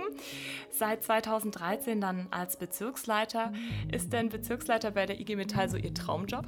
Also das ist schon einer der schönsten Jobs, die es innerhalb der IG Metall gibt. Und nicht nur als Bezirksleiter, sondern vor allen Dingen als Bezirksleiter in Baden-Württemberg. Und zwar deshalb, weil es einfach hier viel zu tun, viel zu erleben gibt, weil es äh, berühmte äh, historische Vorgänger gibt, die viel und Bedeutendes für die IG Metall in der Geschichte getan haben. Und deshalb ist es nicht nur ein ganz, ganz toller Job, sondern eigentlich auch was, was einem schon auch ein bisschen mit Stolz und Freude erfüllt, wenn man diese Tätigkeit machen darf. Wir sind aber auch auf jeden Fall hier, um über Stefan Wolf zu sprechen, denn Sie sind der beste Best Buddy und ich zeige hier so in Anführungszeichen, denn Best Buddy ist jetzt nicht unbedingt, äh, ja, vielleicht die richtige Bezeichnung, aber das macht Sie als Interviewpartner und denke ich auch unser Interview so richtig spannend. Äh, deswegen erzählen Sie uns doch erstmal, was zeichnet denn Ihre Verbindung mit Stefan Wolf aus und warum sind Sie hier als Best Buddy? Naja, ich glaube, so ganz fehlgeleitet ist der Begriff Best Buddy vielleicht gar nicht, ja, weil Stefan Wolf und ich haben bei aller Unterschiedlichkeit, die uns aufgrund von unserer Aufgabe sozusagen auch verbindet, trotzdem eine persönlich-menschlich äh, gute Ebene miteinander äh, und vor allen Dingen auch eine Ebene, die auch dann, wenn es ganz, ganz besonders kritisch und wir haben auch schon wirklich viele kritische Phasen miteinander erlebt, trotzdem sowas gibt wie ein wechselseitiges Vertrauen, wie eine, eine hohe, einen hohen Respekt vor dem anderen und einfach auch das Wissen, dass unsere Aufgabe einfach ist, schwierige und komplexe Dinge zu lösen und zu regeln und auf die Reihe zu kriegen. Und das geht gerade dann, wenn man so sehr, sehr unterschiedliche Interessen vertritt, äh, wie wir das jeweils tun, natürlich nur dann, wenn man auch tatsächlich das Vertrauen und das Wissen des Gegenübers hat, äh, zu, zu wissen und einzuschätzen, wann ist es jetzt gut, wann geht noch was, wann geht nichts mehr, wann ist sozusagen die rote Linie überschritten. Äh, und deshalb ist, glaube ich, auch diese Frage des Umgangs miteinander extrem wichtig. Und ich bin Handballer und mit Stefan Wolf ist es wie beim Gegner beim Handballspiel. Auf dem Platz, da geht es richtig ruppig zur Sache, äh, aber danach wird gemeinsam ein Bier getrunken. Wir haben es jetzt gerade angesprochen, wann ist es gut, wann ist dieser, ähm, diese rote Linie überschritten? Wann ist die denn überschritten bei Herrn Wolf? Na, die ist in der Sachfrage überschritten. Ja? Also die ist dann überschritten, wenn, wenn klar ist, ähm, wir haben beispielsweise und vor allen Dingen natürlich als Tarifvertragsverhandlungsführer äh, äh, über viele Jahre diese Fragen miteinander bearbeitet. Und da ist schon auch so ein Thema, was, was kann man dem anderen inhaltlich zumuten und was kann man dem anderen inhaltlich nicht mehr zumuten. Und das ist, glaube ich, so ein Punkt, wo gerade wenn es so eine persönliche Einschätzung des Gegenübers gibt, auch zu wissen, wo ist es jetzt das Pokerface, wo wird jetzt gezockt, wo ist sozusagen auch äh, äh jetzt nochmal so, da geht jetzt noch was rauszukitzeln äh, und, das, und, und, und wo ist jetzt definitiv Schluss. Also das ist insofern jetzt gar, gar keine rote Linie, die ich im konkreten Fall definieren kann, sondern die man natürlich äh, bei dem Gegenüber einzuschätzen weiß, wenn man äh, wenn man sozusagen genauso auch so ein Verhältnis miteinander hat, wie wir beide miteinander haben. Und insofern glaube ich, haben wir da lange, lange, lange dran trainiert, äh, das herauszufinden. Und glaube ich, wir wissen das gegenseitig sehr genau, wo die Linie überschritten ist. Hat Stefan Wolf denn ein gutes Pokerface? ja und nein. Also er hat es, er hat es tatsächlich, weil Stefan Wolf zunächst mal, zunächst mal äh, erstmal große Hürden aufbaut und erstmal erklärt, was alles nicht geht. Und dann, äh, das ist ja auch wechselseitig unser Job, das muss ich fairerweise sagen. Auf welcher Bühne erklärt man das denn? Erklärt man das auf der ganz, ganz großen Bühne, dann ist das natürlich immer viel, viel problematischer, wie wenn man es in einem kleinen Kreis bespricht, was geht denn nun wirklich. Äh, und da kann Stefan Wolf eigentlich schon auch sehr, sehr professionell als Verhandler mit den Dingen umgehen.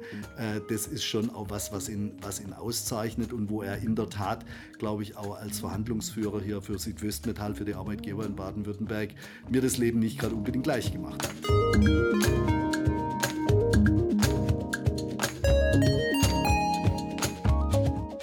War denn das erste Mal, als Sie sich kennengelernt haben? Können Sie sich daran erinnern? Wann war das? Wo war das? Und vor allem, wie war das? Also ich war, äh, das, das, war tatsächlich im Rahmen der Tarifverhandlungen. Das muss irgendwann 2012 oder 2013 gewesen sein, Anfang 2013, 2012.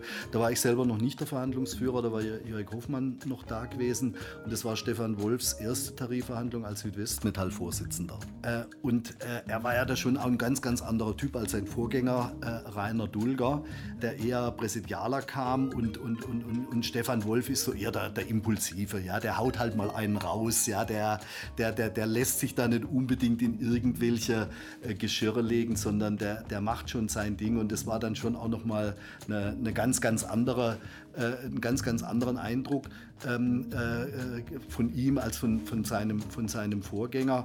Äh, und ich muss ehrlich sagen, äh, ich, fand, ich fand ihn damals einfach auch als Typ sympathisch. Ja, da, da denkt man natürlich, Menschenskinder, was erzählen der dafür ein? Das ist natürlich Quatsch, das ist total falsch, da haben wir eine bessere Argumentation. Aber jenseits des Inhalts äh, ist der jetzt erstmal, ist eher positiv aufgefallen. Ja, und das hat sich dann natürlich auch äh, über die viele Jahre dann der gemeinsamen Verhandlungsführung äh, auch so bestätigt. Wie würden Sie denn Stefan Wolf charakterisieren als Mensch und eben auch dann nochmal als Verhandlungsführer? Als Mensch würde ich einfach sagen, der, der Stefan Wolf ist ein, ein konservativer Progressiver. Ja, also er, er, er ist einer, der nach vorne will, der aber schon natürlich auch den, den, den Teil des Bewahrens und des klassischen Unternehmers beinhaltet. Aber Stefan Wolf ist auch einer, der haut mal einen raus, der, der, der zieht mal den Colt und schießt ohne zu fragen und äh, guckt vielleicht danach, okay, wen haben wir denn jetzt getroffen? Also das ist schon auch so ein, so, so, so ein Mensch, der, der für, für sich festlegt, nicht zu viel Konzessionen machen, sondern die Rolle einfach auch ausfüllen und die kann man nur dann ausfüllen, wenn man nicht unbedingt immer in jeder erwartbaren Norm ist, sondern wenn man tatsächlich auch einfach mal, wie gesagt, einen raushaut, mal, mal, mal, mal austestet, was geht, wie kommt was an. Äh, diese Impulsivität, die kommt nicht bei allen gut an, da muss man auch mit umgehen können. Das geht einem auch ehrlich gesagt manchmal auf den Keks. Auf der einen Seite, auf der anderen Seite, wenn man dann sich zurückziehen kann und die, und die Situation beobachten, dann muss ich da manchmal auch drüber schmunzeln, weil er muss dann natürlich je nachdem, wenn er daneben gelegen ist, auch mal zurückrudern, aber da ist er sich dann auch, da ist er dann auch nicht eitel, sondern dann sagt er, okay, gut, das war halt jetzt nicht so. Also äh, so würde ich ihn im Prinzip beschreiben, aber er ist auf der anderen Seite, und das muss man sagen, sowohl als Verbandsfunktionär, aber vor allen Dingen eben auch als Unternehmer auch extrem erfolgreich. Er hat schon ganz, ganz früh äh, erkannt, wohin technologische Reise gehen, was da zu tun ist. Da hat er bei, mit Elring Klinger auch schon auf die richtigen Pferde gesetzt. Also in, insofern, äh, insofern ein, ein, ein Unternehmer im besten Sinne des Wortes, der eben auch unternimmt. Wie kann man sich das denn vorstellen bei den Tarifverhandlungen? Man sitzt da ja über, weiß ich nicht, 10, 12 Stunden oder wahrscheinlich länger. Sagen Sie es mir. Ja, das geht auch schon mal Richtung 36, wenn es drauf ankommt, ja. Oder eben auch so lang, genau. Also man sitzt da über Stunden, äh, teilweise Tage zusammen durch welche Phasen geht man da bei so einer Tarifverhandlung? Äh, welche Stimmung, Gefühl und Atmosphäre? Wie können Sie das uns beschreiben? Also da geht man im Prinzip durch alle Phasen. Das ist ja nicht bei jeder Verhandlung so, sondern im Prinzip dann, wenn klar ist, jetzt geht es in Richtung Finale. Ja, dann wird es richtig ernst. Vorher hat man das Präludium, äh, die Ouvertüre und vieles andere mehr und das Amüsgül oder wie auch immer. Aber es gibt dann schon auch so eine Phase, wo, wo jetzt klar ist, jetzt wird es ernst. Und dann äh, geht es eben darum, ist man dann in der Situation, in der Lage, äh, auch Dinge auszuhalten auf der einen Seite, ähm, im Sinne von, dann kommt plötzlich wieder was, wo zurückgedreht wird, was vorher klar war. Äh, und dann ist man natürlich auf den anderen sauer, dann wird es dann einmal laut, dann wird es einmal unangenehm, dann muss man sagen, okay, jetzt Leute, jetzt unterbrechen wir mal und dann wird mal ge gewartet, jetzt, wer, wer kommt, wer zuckt jetzt zuerst und so weiter und so fort. Also das ist so eine das ist so eine, eine, eine, emotionale Phase, wo man aber, ich sage mal, bei aller Emotionalität, die ich ja auch habe, trotzdem auch den, den kühlen Kopf immer im, im, im, Hintergrund haben muss und auch zu wissen, wenn man jetzt wirklich zum Ergebnis kommen will, dann muss man auch überlegen, an welcher Stelle kann man jetzt doch nochmal was bereits geklärtes, geglaubt, vielleicht doch nochmal anders machen. Und irgendwann merkt man dann, oh, jetzt sind wir auf der Zielgerade. Ja, und dann äh, geht sozusagen auch schnurstracks da durch. Und das muss man sich jetzt einfach über einen Zeitraum von, von, von, wie gesagt, 12, 20, 24, manchmal 30 Stunden, was wir auch schon miteinander erlebt haben, auf die Reihe zu kriegen. Und da ist eins ganz, ganz wichtig, dass es immer zwischendrin dann auch raus, runter von der, von der, von der Bühne, von der Verhandlungssituation in die Vier-Augen-Situation geht und dann zu sagen, hör mal, ist das jetzt wirklich dein Ernst? Ist das jetzt wirklich das letzte Wort? Geht da jetzt wirklich nichts mehr? Oder auch, das, die Situation haben wir auch erlebt, wo, wo ich auch mal sagen musste, Herr Wolf, jetzt gibt es nur noch Ja oder Nein. Und alles, was nicht Ja heißt, bedeutet Nein. Und dann heißt es, dann geht jetzt tatsächlich ein Arbeitskampf los. Also das heißt, da, wo, wo, dann klar ist, ich bedrohe dann ihn mit etwas, was ja wirklich auch nicht gerade unbedingt ein Spaß ist. Und trotzdem gibt es dann auch in so einer Situation, oh, das ist jetzt aber echt blöd, ja, aber es ist jetzt so. Ja. Also, und da muss man dann trotzdem das, das, den, den, den, den Respekt vom, vom Gegenüber bewahren. Und das kann Stefan Wolf auch in so einer ganz, ganz schwierigen Phase und sagen, okay, das war jetzt echt scheiße von dir, das finde ich nicht in Ordnung, was du da machst, das ist nicht gut, das ist in der Sache falsch, aber trotzdem geht da, geht da auch menschlich nichts verloren. Und das ist, glaube ich, schon auch was, was so eine Verhandlung auszeichnet, wenn man als Verhandlungspartner so miteinander kann, wie wir das konnten. Und danach geht es aber trotzdem ein Bier trinken oder Sie gehen auch ab und zu mal essen, habe ich ich gelesen. Wo gehen Sie da gerne hin? Also rund, rund um Dettingen gibt es da die eine oder andere ganz normale Gastwirtschaft, wo man ganz normal auf dem, auf dem Landgasthof essen kann. Aber wir waren auch schon mal, äh, wir waren auch schon mal das eine oder andere Mal äh, richtig gut essen. Und wir machen das dann immer so, dass äh, das vom Bezahlen einmal er, einmal ich. Dann geht es, äh, dann hat es auch immer alles kein Geschmäckchen und sonst irgendwas. Und es ist tatsächlich so, äh, wenn wir auf dieser Zielgerade waren in der Tarifverhandlung in den vergangenen Jahren, war immer klar, äh, jetzt äh, muss noch ein bisschen getextet werden und dieses und jenes. Und ich sage, Wolf, was, was, wie sieht es denn aus? Trinken wir nachher noch ein Glas Wein? Ja, selbstverständlich. Ja, und dann ist klar, dann wird am Schluss auch noch ange, angestoßen dann äh, wird nochmal, ah, da habt ihr uns aber ganz schön verarscht oder nee, das war nicht wirklich so. Also dann wird sozusagen nochmal das Spiel im Nachgang kommentiert, äh, wobei es natürlich kein Spiel ist, sondern schon sehr, sehr ernst. Ich meine, wir, wir, wir, reden in so einer Verhandlungsnacht über Milliarden. Ja? Wir reden über, über die Frage, dass, dass eine wirtschaftliche Situation sozusagen auf einem guten Level bleiben kann und gleichzeitig auch die Beschäftigten von dem wirtschaftlichen Erfolg partizipieren. Das sind schon große Räder, die da gedreht werden. Und deshalb ist es ja auch so wichtig, dass man sich bei aller, bei, bei, bei allem, was da passiert, immer darüber bewusst wird, das ist eine sehr, sehr verantwortungsvolle Sache, die man da treibt.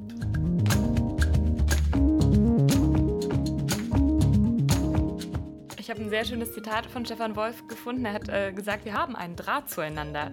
Und spüren Sie diesen Draht auch? Und vielleicht nochmal so zum Abschluss diese Verbindung. Was macht sie so besonders? Also der, der Draht ist eindeutig da. Und äh, das ist, dass, dass wir äh, miteinander ich glaube, in der Vergangenheit schwierige Fragen, äh, wo am Anfang überhaupt gar nicht klar ist, wie man das lösen kann, dadurch auch lösen konnten, dass wir uns immer mal wieder auch äh, zusammensetzen konnten und mal unter vier Augen äh, äh mal durchhören, wie könnte es gehen. Und äh, das auch sagen zu können zu einem Zeitpunkt, wo klar ist, das darf man jetzt mit niemand anders besprechen und da braucht es dieses hohe Maß an Vertrauen. Und dieses hohe, hohe Maß an Vertrauen ist da. Natürlich schimpft er genauso mal über mich, wie ich über ihn schimpf. Und manchmal regt man sich auch tierisch übereinander auf. Und das ist so. Aber äh, das, das Vertrauen ist, glaube ich, schon auch der, der Kern als, als Gegenüber zu wissen, da ist Verlässlichkeit da, es geht. Und dann geht es am Ende auch mal darum, dass man einfach auch mal miteinander lacht, ja, mal übereinander lacht, ja, und so. Und ich glaube, das ist, das ist das, was der, was der Draht ganz, ganz wesentlich ausmacht. Und das ist natürlich in so einer Rolle, wo man solche unterschiedliche Interessen vertreten muss, auch schon, auch schon Gold wert. Äh, und das hat, glaube ich, unsere Zusammenarbeit in den letzten Jahren auch so, so ausgemacht. Und deshalb konnten wir, glaube ich, auch ganz, ganz gute Ergebnisse jeweils wechselseitig erzielen. Ja, natürlich äh, wird er Ihnen jetzt äh, als Verhandlungspartner ja nicht mehr zur Verfügung stehen, da er bei Gesamtmetall jetzt ist, wird er Ihnen empfehlen als Verhandlungspartner? Das, das darf ich jetzt nicht bejahen, weil natürlich sein Nachfolger Willy Port schon mein Verhandlungspartner war, den ich auch sehr schätze, mit dem wir diese Tarifrunde ordentlich zu Ende gebracht haben. Aber ja, ich sage es ganz ehrlich, äh, ich habe mit Stefan Wolf äh, äh, bei aller Unterschiedlichkeit sehr, sehr gerne verhandelt. Ähm, aber es ist ja nicht aller Tage Abend. Und ohne langes Nachdenken, welches Wort fällt Ihnen als erstes ein, wenn Sie an Stefan Wolf denken? Äh, guter Typ. Guter Typ, also siehst du, da schließt sich der Kreis, oder? Also wenn, wenn das äh, sogar nett. Ihr Verhandlungspartner Sie wussten es nicht, dass äh, nee, nee. wir ihn hatten. Ach, schön. Nee, war jetzt echt eine Überraschung, aber, aber sehr nett. Aber wir haben in der Tat äh, einen sehr, sehr guten Draht zueinander. Mhm. Auch immer noch, also auch jetzt noch, wo ich in Berlin bin. Ja, weil er ist nämlich auch ein guter Typ. er steht übrigens auch auf der Liste für ja. Sprich Stuttgart, ja. ja. ja. Ja, genau. ja, also man kann das, glaube ich, sagen. Äh, Herr Wolf hat hier die ganze Zeit äh, genickt und gelacht und es war wirklich eine Überraschung. Man hat es gesehen. Das war ein schönes Gefühl irgendwie, dass man so eine Überraschung also äh, ich, bereiten kann. genau. Anja, dein Gespräch, es war eigentlich eine, eine Hommage. Also ja. so habe ich es empfunden. Also ich meine, Sie waren ja, Sie mussten ja Tarifverhandlungen führen. Das ist jetzt kein Zuckerschlecken. Das Gespür hat man hier, wenn man das hört. Ähm, aber er hat das ja mit so einem Respekt formuliert, ähm, das, das fand ich schon sehr bezeichnend. Also schon toll. Jedenfalls kam es bei mir so an. Sehr nett, ja, ja doch, doch, doch. ja. Nee, also wir haben, es hat auch, hat auch Spaß gemacht mit ihm, die Tarifverträge, wie gesagt, in der äh, gro großen Unterschiedlichkeit der Positionen, die wir mhm. immer wieder hatten, ja, äh, ganz klar, aber wir haben immer wieder einen Kompromiss gefunden, ja, und das ist ja letztendlich das Elementare auch von äh, Tarifverhandlungen, dass sie Kompromisse finden, die dann für beide Seiten in irgendeiner Form dann auch akzeptabel sind. Ja, das ist einfach, da lebt vom Kompromiss, ja, und da gehört schon manchmal auch ein bisschen Verhandlungsgeschick dazu, ähm, dass sie dann nachher, also wenn sie die, die Verhandlungspartner zu stark, äh, sage ich mal, verprellen oder ähm, nicht mit dem entsprechenden Geschick rangehen, mhm. ja, dann ist es nachher schwierig, diesen Kompromiss dann zu finden, ja, dass einer dann wieder sich auf diese Kompromisslinie begibt. Ja. das ist einfach wichtig, dass sie die, die Menschen denen immer auch Raum lassen ja, für, ihre, für ihre Argumentation, um dann nachher letztendlich ein gutes Ergebnis zu erzielen. Was, was äh, so wie Sie das beschreiben, also dann doch oft an Personen hängt, äh, solche Verhandlungen. Das ist ja, äh, machen sich ja viele gar nicht klar. Also, äh, ich meine, Sie haben Ihre Mitglieder, die haben Erwartungen.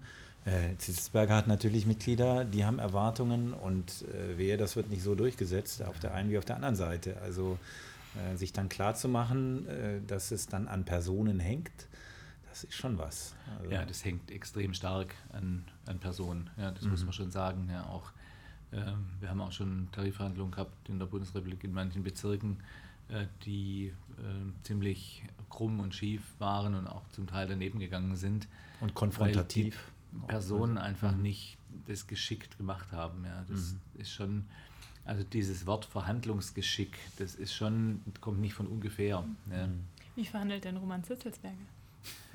Hart in der Sache, aber schon auch äh, immer bedacht auf einen Kompromiss. Ja. Ich meine, er hat natürlich Interessen zu vertreten. Ja, wenn wir mal schauen, also in der, in der Summe äh, in der Bundesrepublik, wir haben fast vier Millionen Beschäftigte in der Metall- und Elektroindustrie. Ähm, das ist sehr viel, das sind viele Menschen, ja, bei denen geht es letztendlich darum, auch zum Teil um Existenzen und äh, äh, da habe ich schon Verständnis dafür, dass äh, er auch manchmal entsprechende Positionen vertreten hat. Ja, auf der anderen Seite geht es bei uns natürlich immer um die Wettbewerbsfähigkeit in Deutschland. Wir haben die höchsten äh, Arbeitskosten pro Stunde. Ja, nicht Schweiz ist höher, Norwegen ist höher, aber wir sind fast wieder oben an der Spitze. Also das, was Schröder damals mit der Agenda 2010 äh, wirklich hingebracht gebracht hat, dass wir wieder führend waren, ja, also wettbewerbsfähig waren, ist vieles, vieles leider wieder, wieder äh, verschwunden äh, durch die zweimal große Koalition. Die haben sehr vieles zunichte gemacht von dem, was damals umgesetzt wurde. Und wir müssen natürlich auch schauen, dass wir als Unternehmen wettbewerbsfähig sind mhm. in Deutschland, weil wenn wir nicht mehr wettbewerbsfähig sind und alles ins Ausland verlagern, dann sind die Arbeitsplätze auch los und weg. Ja. Aber er, er macht es schon auch sehr gut. Ja. Und ähm, wir trinken beide leidenschaftlich gern Cola Light und haben uns immer, wenn wir in unsere äh, Verhandlungen dann gegangen sind, also wo wir nur zu zweit waren, ja, das wird ja immer weniger. Also am Anfang ist ja eine riesen Entourage von beiden und mhm. dann reduziert sich das immer mehr und zum Schluss ist es oft so, dass wir dann eben nur noch zu zweit da saßen und versucht haben, dann wirklich eine Kompromisslinie zu finden. Und dann kam er immer mit drei kleinen Fläschchen Cola Light und hat die mir hingestellt und ich hatte auch drei dabei und habe ihm die hingestellt. Das ist ja ein schönes, süßes ja. Ritual. Ja. Ich habe auch gelesen, dass sie die morgens als allererstes zum, zum, nach dem Aufstehen trinken, statt Kaffee oder wie? Ich trinke morgens Cola Light, ja. Ja, so hat jeder seine. Ich, bei mir geht es ja. morgens mit. Mittlerweile bin ich umgestiegen auf Cola Zero. Oh, die schmeckt auch besser als Light, finde ich. Ja, stimmt, stimmt, ja, stimmt. Was ihr alles wisst. Wahnsinn. Aber da steht äh, ich würde mal gerne den Bogen schlagen, weil Sie das so sagen ähm, und gerade die Politik der Großen Koalition äh, angesprochen haben. Äh, Sie sind jetzt Präsident Gesamtmetall, das ist nochmal, ich sag mal, eine Schippe drauf. Äh, und Ihr Spielfeld ist jetzt nicht mehr hier im Land, sondern in Berlin. Ähm, ja. Wie ist das für Sie? Also Sie machen das äh, ja jetzt noch nicht ganz so lang. Äh, wie war das für Sie, als Sie das erste Mal in Berlin in dieser äh, offiziellen Funktion da waren und die Berliner Welt aus der Perspektive jetzt erleben durften? Also ich kannte ja schon, schon ein bisschen als Vorsitzender von Südwestmetall, ist man äh, Vizepräsident von Gesamtmetall. Also mhm. insofern war ich da schon, schon ein paar Mal dort, aber natürlich nicht in der Form, äh, wie es jetzt eben war. Ähm, das ist schon interessant. Also das beginnt damit, dass man eben als neuer Gesamtmetallpräsident Antrittsbesuche macht. Das waren jetzt bei mir viele, waren eben äh, virtuell. Ähm, ich war physisch bei Scholz im Finanzministerium, mhm. äh, virtuell bei, bei Altmaier, den ich aber vorher schon kannte, ähm, bei ähm, Hubertus Heil natürlich als Arbeitsminister. Ähm, ich hatte einen Termin, ein Treffen mit Christian Lindner, in, den ich aber auch schon gut kenne, schon viele Jahre kenne. Wir haben sehr nettes, gutes Verhältnis zueinander. Äh, das war physisch in Berlin. Ich war bei Brinkhaus und äh, also bei Mützenich, dem SPD-Fraktionsvorsitzenden, man versucht eben äh, entsprechende politische Kontakte ja, aufzubauen, ähm, um äh, dann eben auch klar politische Entscheidungen mit zu beeinflussen. Ja. Die Aufgabenstellung eines Gesamtmetallpräsidenten ist ein bisschen anders als die eines Vorsitzenden oder Präsidenten eines regionalen Verbands. Ja. Ähm, man hat jetzt gerade auch von Roman Zitzelsberg gehört, bei uns hat sich ja sehr viel ums Verhandeln gedreht, um Tarifverhandlungen, um eben auch Themen inhaltlich auszuhandeln. Äh, das ist natürlich völlig anders. Gesamtmetall ist ein Dachverband, der nur koordiniert, der selber keine Tarifverhandlungen führt. Ähm, dadurch muss ich sagen, ist es auch in der Summe, wenn man es richtig ausgestaltet, wie ich es mache, äh, eigentlich weniger Aufwand als jetzt so ein Vorsitz von Südwest. Das wollte ich fragen. Das finde ich jetzt erstaunlich. Ja. ja, ja. Und dann ist natürlich ganz wichtig, also die Presseabteilung bei Gesamtmetall ist die wichtigste Abteilung im Haus, ja, mhm. weil die natürlich versuchen müssen, äh, eben äh, Interviews und öffentliche Auftritte zu platzieren. Ja. Und äh, da hatte ich auch relativ viel. Ja. Sie hat zwei große Interviews in der Welt, ganze Seite im Handelsblatt. Mhm. Im, äh, wir hatten in der FAZ was, FAZ am Sonntag. Und die versuchen eben dann zu platzieren und wir, wir versuchen dann eben politische Meinungen und auch Forderungen natürlich vom Arbeitgeber, von den Arbeitgeberverbänden dann zu platzieren, mhm. öffentlich zu platzieren. Und das aber auch, wie gesagt, im Gespräch, auch mit Abgeordneten. Und es wird sicherlich, wenn jetzt alles wieder aufgeht, ja, wird es dann auch äh, öfters physisch stattfinden, aber ich werde auch einige Dinge äh, auch äh, einfach virtuell machen. Ja? Mhm. Also ich meine, wir haben zum Beispiel sechs Präsidiumssitzungen im Jahr mhm. bei Gesamtmetall mit den äh, fünf Vizepräsidenten. Ähm, und aus meiner Sicht reicht da eine im ersten Halbjahr physisch und eine im zweiten Halbjahr physisch und die anderen vier, da können wir uns den Tag Berlin sparen. Ja? Da können wir uns auch, das haben wir jetzt auch gemacht, können wir uns mhm. zusammen telefonieren. Ähm, da wird weniger geflogen, weniger Zeitaufwand, ja, wir produzieren weniger CO2, ja, das ist ja alles sinnvoll. Also insofern ist die, die Stellenbeschreibung von einem Gesamtmilitarpräsident ist ein bisschen anders wie die mhm. eines Vorsitzenden eines regionalen Arbeitgeberverbands. Und plötzlich sitzt mal bei Anne Will. Genau. Äh, zum Beispiel und so. Und wie, wie, gehen Sie selber damit um? Also ich meine, das ist jetzt dann das berühmte Berliner Parkett, was Sie natürlich vorher schon kannten, aber jetzt ja. müssen Sie ja im Prinzip äh, da Pflöcke einschlagen. Ja, ähm, nee, also das ist schon, schon interessant und das ist schon einmal spannend. Ja, also mhm. äh, ich war ja dann mal bei, bei Maischberger und bei mhm. Will und das ist schon interessant, ja. Ähm, man muss sich, Zirkus auch, oder? Also ich meine, es ist, ja es ist Zirkus und man muss ehrlich, mal ehrlich sagen, ja, also man muss sich da ähm, gut, also mental auch gut darauf vorbereiten. Jetzt nehmen Sie mal so eine Anne-Will-Sendung, also in der, wo ich war, da waren wir fünf Gäste, mhm. plus eine Moderatorin sind sechs, plus zwei Filmeinspielungen, plus zum Schluss eine kurze Schalte zu, mhm. zu den Tagesthemen ja. nach Hamburg. Netto-Redezeit also sieben Minuten. Dann bleiben Ihnen fünf, ja. fünf, bis sieben Minuten. Erzählen ja? Sie hier mehr. Und, ja, und, das, und das ist, und das ist, ja, und das ist. Und ja gut, aber da, die fünf Minuten, das ist genau. Müssen, und deswegen sage ich, Sie müssen sich da mental gut drauf vorbereiten. Ja. Und Sie müssen dann gucken, dass Sie da schnell in diesen fünf Minuten oder sieben Minuten, die Ihnen zur Verfügung stehen, dass Sie da mhm. Kernbotschaften an die Leute schicken nach mhm. draußen. Mhm. Und ich habe, also haben mir viele gesagt, das war wohl, äh, kam wohl ziemlich gut an ist natürlich platt. Ja, ist natürlich platt. Sie können da nicht in die inhaltliche Diskussion mhm. gehen. Das ist einfach viel zu wenig Zeit. Ja. Ja. Aber da war ja äh, also Luisa Neubauer bei mhm. Anne Will und die hatte mir dann gesagt, also dass äh, das alles unmöglich ist mit dem Verbrennungsmotor und dass man den abschaffen muss ab 2025 oder vielleicht sogar noch früher und was weiß ich was. Ja. Und dann habe ich gesagt, dann gehen Sie in meine Fabriken und sagen meinen 10.000 Leuten, dass sie keinen Arbeitsplatz mehr haben. Mhm. Das ist total unsachlich. Total ja, unsachlich. Ja. Aber es kommt bei den Leuten draußen mhm. an. Ja. Weil die sagen, die haben eine Betroffenheit, die sagen, ah, mein Arbeitsplatz fällt vielleicht weg. Mhm. Ja? Und so müssen sie in diesen Dingern damit umgehen, weil sie haben ja keine Chance, inhaltlich zu argumentieren.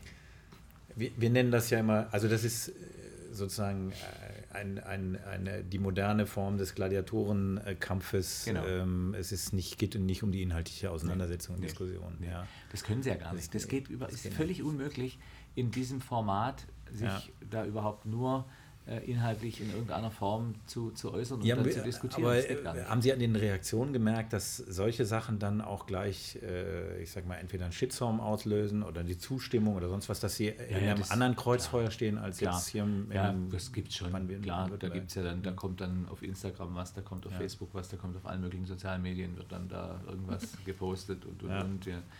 Also ja. Wie gehen Sie damit um mit Reaktionen generell? Also ich nehme das sportlich, ehrlich gesagt. Mhm. Ja, ähm, da gibt es Dinge, die sind sachlich gut, ja, aber es gibt halt auf diesen äh, Medien leider auch viele, äh, die sich dahinter verstecken, ja, die sich eben nie trauen würden, sowas einem direkt ins Gesicht zu sagen oder öffentlich zu sagen sondern diese Medien führen dazu, dass viele Menschen ihren Frust oder, oder Hass oder sonstige Gefühle abladen, ja, die sie äh, physisch mit einem das nie machen würden. Mhm. Ja. Also ich fand es auch interessant, wir haben ja wieder unsere Aktionärshauptversammlung gehabt, ja, und das, da gibt es ja Fragerecht der Aktionäre und wenn das physisch stattgefunden hat in der Liederhalle, hatten wir vielleicht so vier Leute, fünf Leute, die auf die Bühne sind und Fragen gestellt haben. Ja. Wir hatten dieses Jahr irgendwie, die wurde ja, musste ja eingereicht werden per E-Mail, ja, also war ja virtuell Hauptversammlung, wir hatten irgendwie 150 oder 160 mhm. Fragen. Ja. ja. Da haben Leute Fragen eingereicht per E-Mail, weil einfach die Hemmschwelle viel geringer ist. Ja. Viele Menschen haben eine Hemmschwelle, auf eine Bühne zu gehen, an den Rednerpult zu gehen und dann über ein Mikrofon zu sprechen. Ja. Und, ähm, und das findet heute ähm, also mit allen auch vielen negativen Ausprägungen statt über die sozialen Medien. Das ist, glaube mhm. ich, ein großer Nachteil ja, dieser sozialen Medien, dass da Menschen zum Teil auch diffamiert werden und getroffen werden, auch in einer Art und Weise, äh, wo manche Menschen halt nicht so richtig damit umgehen können. Ja, da müssen wir damit umgehen können. Mhm. Ähm, und äh, ja, aber es ist so, ähm, man kann es nicht ändern und es gibt viele Dinge, die kann man nicht ändern und dann sind sie so und dann musst du damit umgehen. Also, das lerne ich. Also man muss in kurzer Zeit äh, versuchen, im politischen Berlin die Botschaften zu platzieren. Ähm, ich will in dem Kontext, weil sie das auch versucht, vielleicht nicht Sie persönlich, das wollte ich jetzt fragen, aber es gibt die Initiative Neue Soziale Marktwirtschaft, die von Gesamtmetall ja sehr aktiv äh, unterstützt wird. Und die hat eine Anzeigenkampagne gemacht, die sehr in der Kritik stand, äh, wo Annalena Baerbock als Moses äh, Botschaften versucht hat zu kommunizieren, politische Botschaften. Das ist in ganz viele Richtungen und eben auch, so komme ich drauf, in den sozialen Medien innerhalb von kürzester Zeit, äh, ich sag mal, extrem kritisch natürlich, es war ja auch kritisch, ähm, kommentiert worden. Haben Sie sowas, geben Sie das dann als Präsident frei und sagen, okay, wir machen diese Anzeigenkampagne, die ja nur wirklich, ich sag mal, handwerklich kann man da ja wirklich drüber streiten, ob das das Beste Pferd war, das man also ins Rennen geschickt hat. In Zukunft werde ich sowas freigeben. und zwar als Reaktion auf diese Anzeige. Da gibt es äh, eben so eine Steuerungs, ein Steuerungsrat oder so eine Steuerungsgruppe, die das macht. Ja. Äh, da sind sehr viele Hauptgeschäftsführer drin von den äh, Arbeitgeberverbänden, verschiedenen Arbeitgeberverbänden und dann Öffentlichkeitsarbeitsleute und so. Ähm, und äh, ja, ja, klar, also die, die Initiative Neue Soziale Marktwirtschaft, die wird von Gesamtmetall finanziert letztendlich. Mhm. Ähm, und äh, zu der Anzeige äh, kann ich nur sagen, die Inhalte waren zu 100% korrekt. Das sind, ist genau das, das sind genau unsere Themen, das ist auch genau unsere Meinung. Über Stil lässt sich total streiten und gerade in diesem Fall äh, muss ich sagen, ähm, hat man sicherlich den Bogen überspannt. Äh, also wenn ich es mhm. gesehen hätte vorher, ich hätte es so nicht freigegeben. Ja? Mhm. Die Inhalte wären in der Anzeige genau die gleiche gewesen. Mhm. Man sollte solche Dinge nicht so stark an Personen festmachen. Ich meine, natürlich ist sie Kanzlerkandidatin und sie steht natürlich auch vorne dran und steht da auch im Feuer, keine Frage.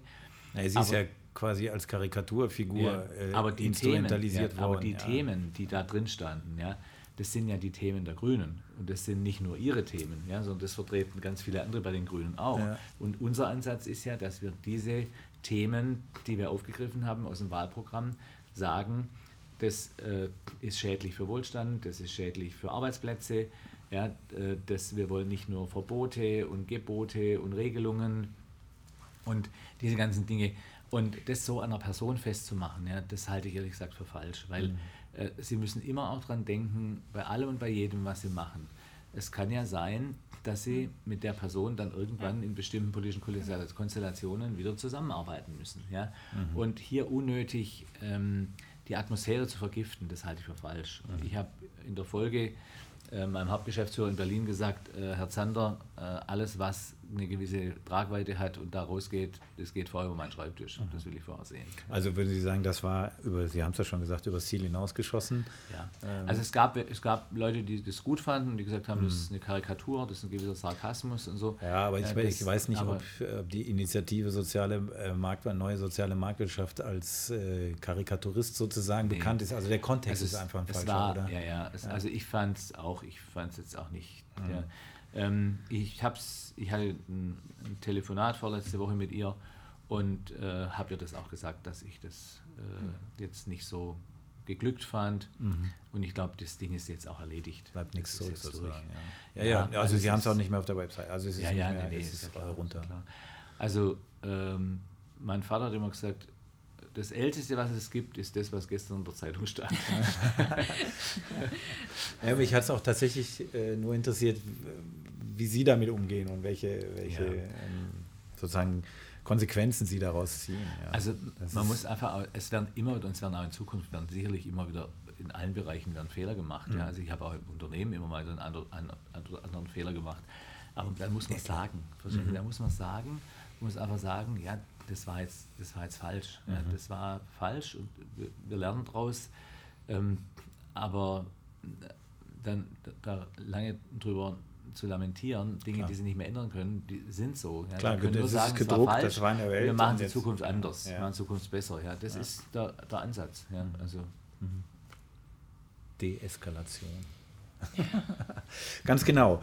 So, äh, es gehört genau, Genau. zu diesem Podcast eine ganz wichtige Rubrik, die wir nicht vergessen wollen. Und zwar heißt die so. Sprich Stuttgart. Fragebogen. Fragebogen. Und zwar dieser Fragebogen dreht sich um Stuttgart, so wie auch natürlich der Podcast. Und wir starten direkt los mit der ersten Frage, weil ich finde, die passt auch so wunderbar hier auf unseren schönen Blick. Ich habe mich die Genau. ganze Zeit zu Ihnen nach rechts gedreht, jetzt drehen wir uns mal ein bisschen nach links. Echt? Und da hat man ja ein wahnsinnig tolles Panorama ähm, ja, über die Berge, den Kessel. Deswegen, wenn Sie lange unterwegs waren, was ja doch sicher auch immer mal wieder vorkommt, zumindest vor Corona auf jeden Fall, und Sie kommen dann wieder nach Stuttgart am Horizont, sehen Sie, wo ist er? Den Fernsehturm. er sein ja. Ich weiß gar nicht, wir ob wir sehen sehen ihn, können. Wir sehen ihn leider gerade nicht. Aber wir wissen ja, wie er aussieht. Deswegen, der Fernsehturm taucht auf. Was fühlen Sie? Also ich habe dann immer so ein, so ein Heimatgefühl, also ein, so ein richtig schönes, ähm, behagliches Gefühl, Heimatgefühl und habe äh, den Geruch von Maultaschen und von Kässpätzle plötzlich in der Nase. Essen Sie die gerne? Total. Alle, Total. alle Sinne gleichzeitig wird angesprochen. Wo und wann haben Sie Stuttgart das erste Mal bewusst erlebt? Sie haben es vorhin so ein bisschen schon angesprochen. Also bewusst eigentlich, ähm, sag ich mal, so mit, mit 10, 11. Äh, und zwar, es gab aus Oberndorf gab's Theaterfahrten nach Stuttgart. Und meine Mutter, da ist auch meine, meine Leidenschaft für die Oper entstanden. Meine Mutter ist immer mit diesen, bei diesen Fahrten mit und hat mich, da war ich vielleicht 10 oder 11, das erste Mal mitgenommen. Ich war das einzige Kind, ja, das waren sonst nur Erwachsene. Das hat ein ehemaliger Lehrer in Oberndorf, der hat das organisiert und er ist mal mit dem Bus, also von Oberndorf hierher gefahren. Und da waren wir in der Oper und das war natürlich ein super Einstieg, ja, ausgerechnet den fliegenden Holländer von Wagner. da wäre irgendwie so eine Tosca oder La Traviata oder La Bohème oder so, wäre Ja, für eben, das ist ja besser so ein gewesen. Aber es hat mich ne, nicht oder? abgeschreckt, das hat mich nicht abgeschreckt. Und das war eigentlich so mein erster Eindruck und auch dann diese, diese tolle Oper, ja, also dieser Lippmannbau und so. Also es hat mich als Kind und der See da vor uns, das hat mich als Kind schon, schon beeindruckt. Ja. Ja. Und dann ganz intensiv natürlich, als ich hier die Banklehre gemacht habe, ja, 1982 bis 84 habe ich in der Hauptstraße 101b in Vereingen gewohnt. Also richtig mittendrin in Ja, Folge. ja. Was ist Ihre Lieblingsoper? La Traviata. Schön. Und also Sie gehen auch nach wie vor in die Oper, wenn Sie Zeit haben? Ja, ja. Also das meint ja, ja. man sich schon. Also wir ja. gehen, gut, jetzt war jetzt letztes Jahr Weiler nichts, ja, aber nix. sonst, Ja, ja. also wenn die offen ist, so zwei, dreimal im Monat schon. Ja. Mhm. Und auch, äh, also was immer ansteht, ist natürlich Bayreuth. Ja. Also ich, Ach, echt? ja, also, das Sie hat sind- mich dann schon geprägt, also, aber ich Sie bin, sind Wagnerianer. bin totaler Wagner-Fan. Ich bin totaler Wagner-Fan.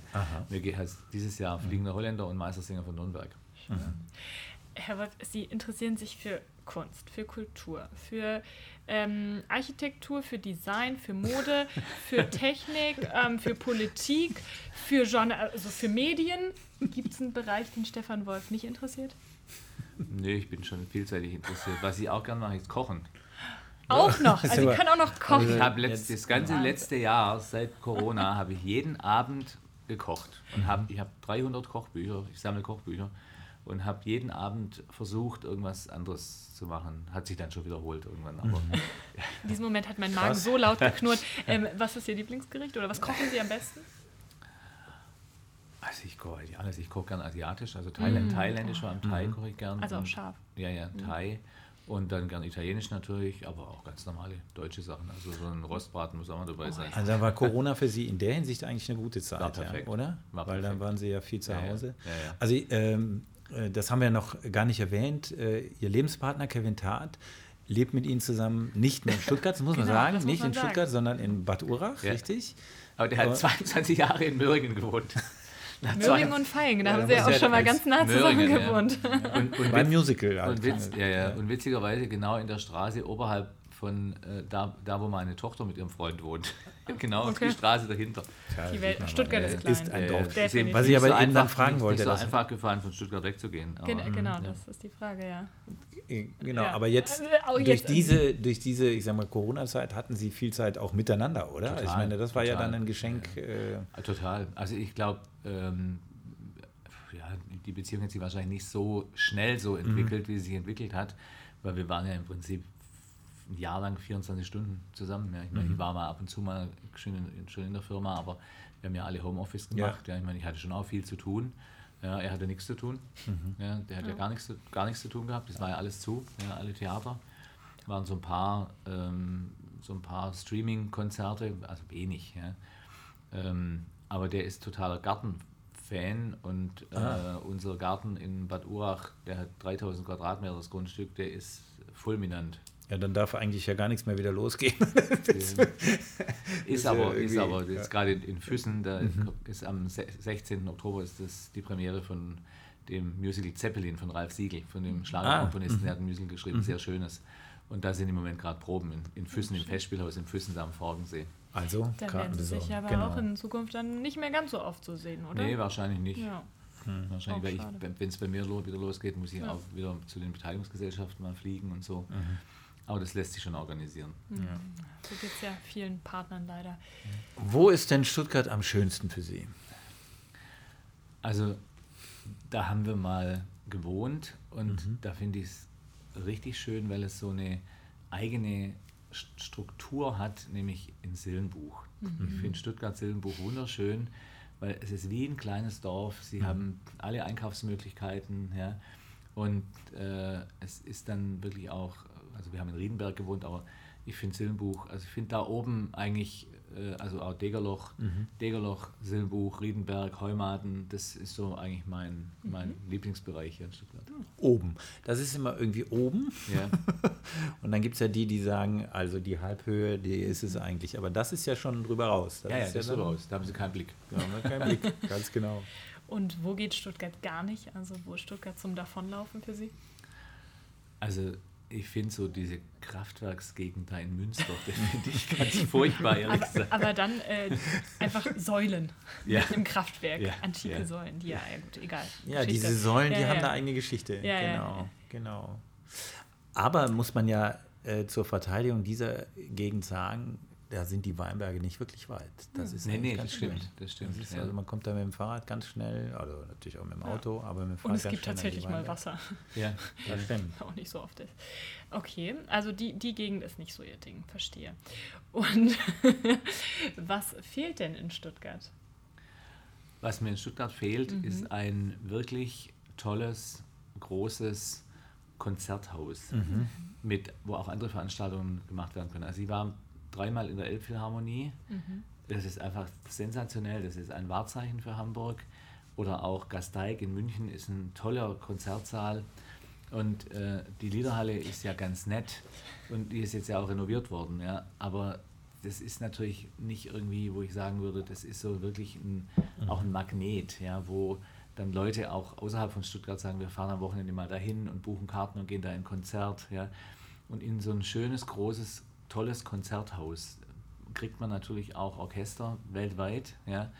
Äh, Und das ist, wie gesagt, auch eben ein Tourismusmagnet für eine Stadt. Und das fehlt hier total.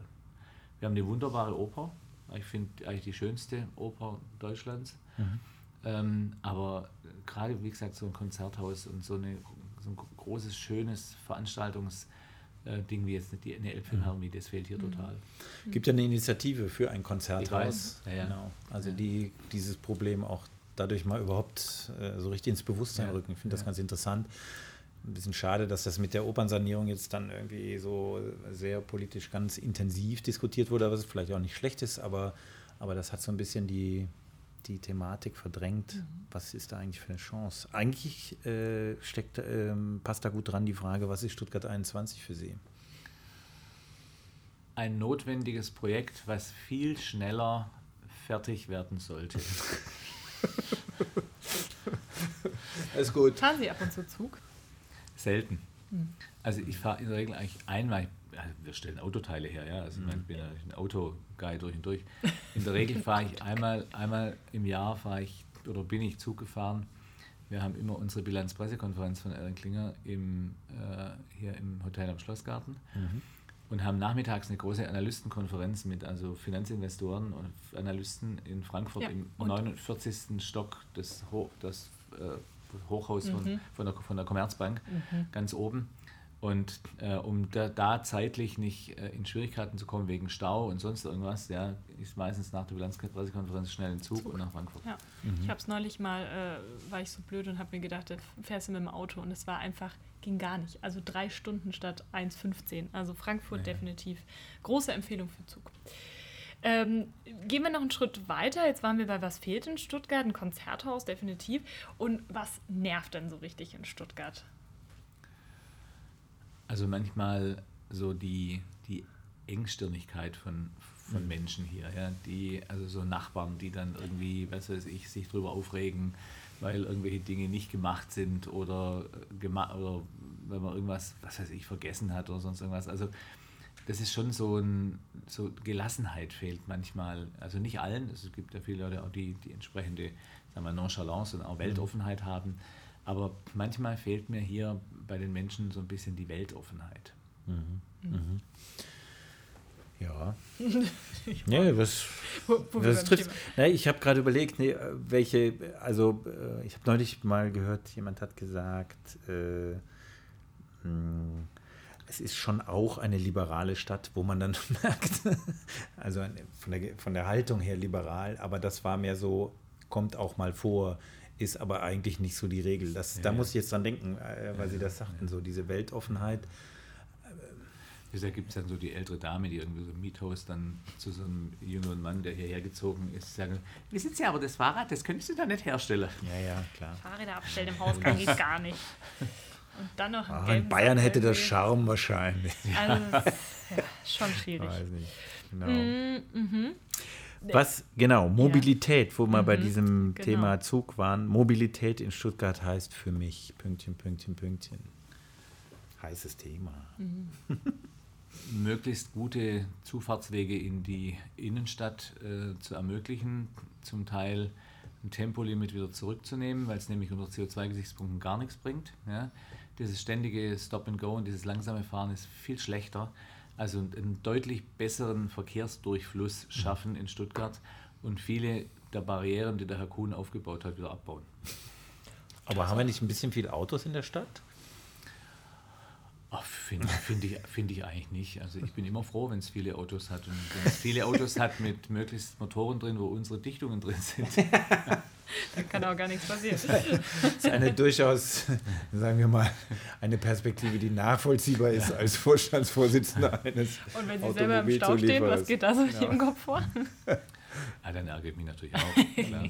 Aber wenn man das vernünftig organisiert, ja, dann äh, ist das, glaube ich, ist das machbar. Also vor allem, ähm, es gibt ja Pläne, auch das ist Mobilität, es gibt ja Pläne für ein großes Verteilzentrum außerhalb von Stuttgart und dass man dann sagen wir, zentrale äh, Lieferverkehre organisiert. Ja? Also wenn man alleine mal diese ganzen Sprinter und was weiß ich mhm. aus der Stadt raus hätten, hätten ja. die viel gekonnt. Ja? Wenn das intelligent organisiert wird, ja, dann kann ein Elektro, äh, ein Elektro, so ein Elektrolieferwagen, der kann alle möglichen äh, äh, Betriebe hier in der Stadt beliefern, ja, und das wird alles oben in einem Verteilzentrum geregelt. Mhm. Ja. Das mhm. geht heute alles über, über entsprechende Computerprogramme. Und das wäre zum Beispiel auch ein Projekt, was wichtig ist. Wird gerade mhm. eine Machbarkeitsstudie gemacht. Okay, gut, der, gut. ja, also Technischen es, Hochschule. ist nämlich deshalb interessant, ich bleibe noch einmal ganz kurz dabei, mhm. weil äh, das in diesem Podcast immer wieder äh, mhm. auch Thema ist. Also die Autos stehen immer für die Industrie bei uns in der Region Und deswegen kann man über solche Modelle eigentlich gar nicht richtig nachdenken, weil doch die Industrie sagt, wir müssen mit den Autos auch bis vor die Haustür fahren können. So. Ähm, jetzt haben Sie das gerade ähnlich formuliert, aber Sie meinten es viel differenzierter. Jedenfalls habe ich das so verstanden.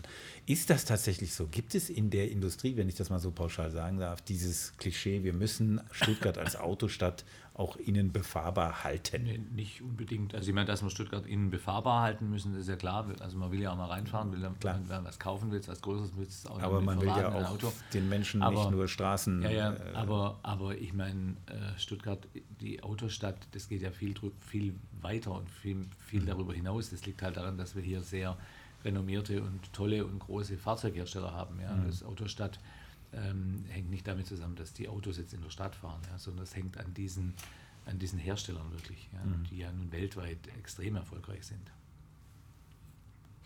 Anja. Ja. was in der Liste? Ähm, und zwar habe ich gedacht, dass du diese Frage wahrscheinlich äh, stellen möchtest, weil die was mit deinem Podcast zu tun hat.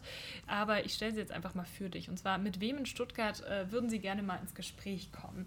Und ich weiß nämlich, dass diese Frage auch immer gestellt wird, damit äh, Stefan Ferdinand dann wieder weitere Interviewpartner für Sprich Stuttgart hat. Deswegen. Einen haben wir ja schon identifiziert. Genau, Roman Zitzelsberger. Und ja. Kevin Tat. Und Kevin Tat, ja. stimmt. Genau. Den Der kommt noch, bestimmt noch auch mal. Ja, ja laden Sie ihn gerne ein. Ja.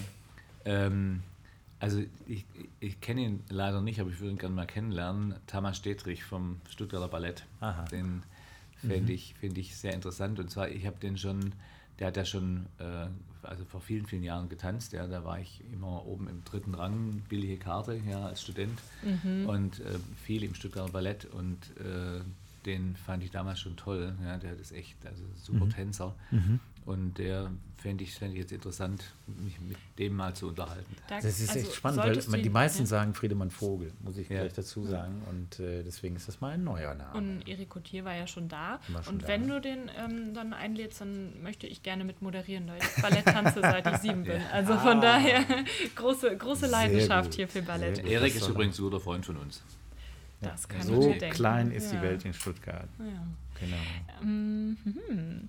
Das äh, finde ich schließt dann auch an. Äh, wie sieht denn ein perfekter Abend in Stuttgart aus?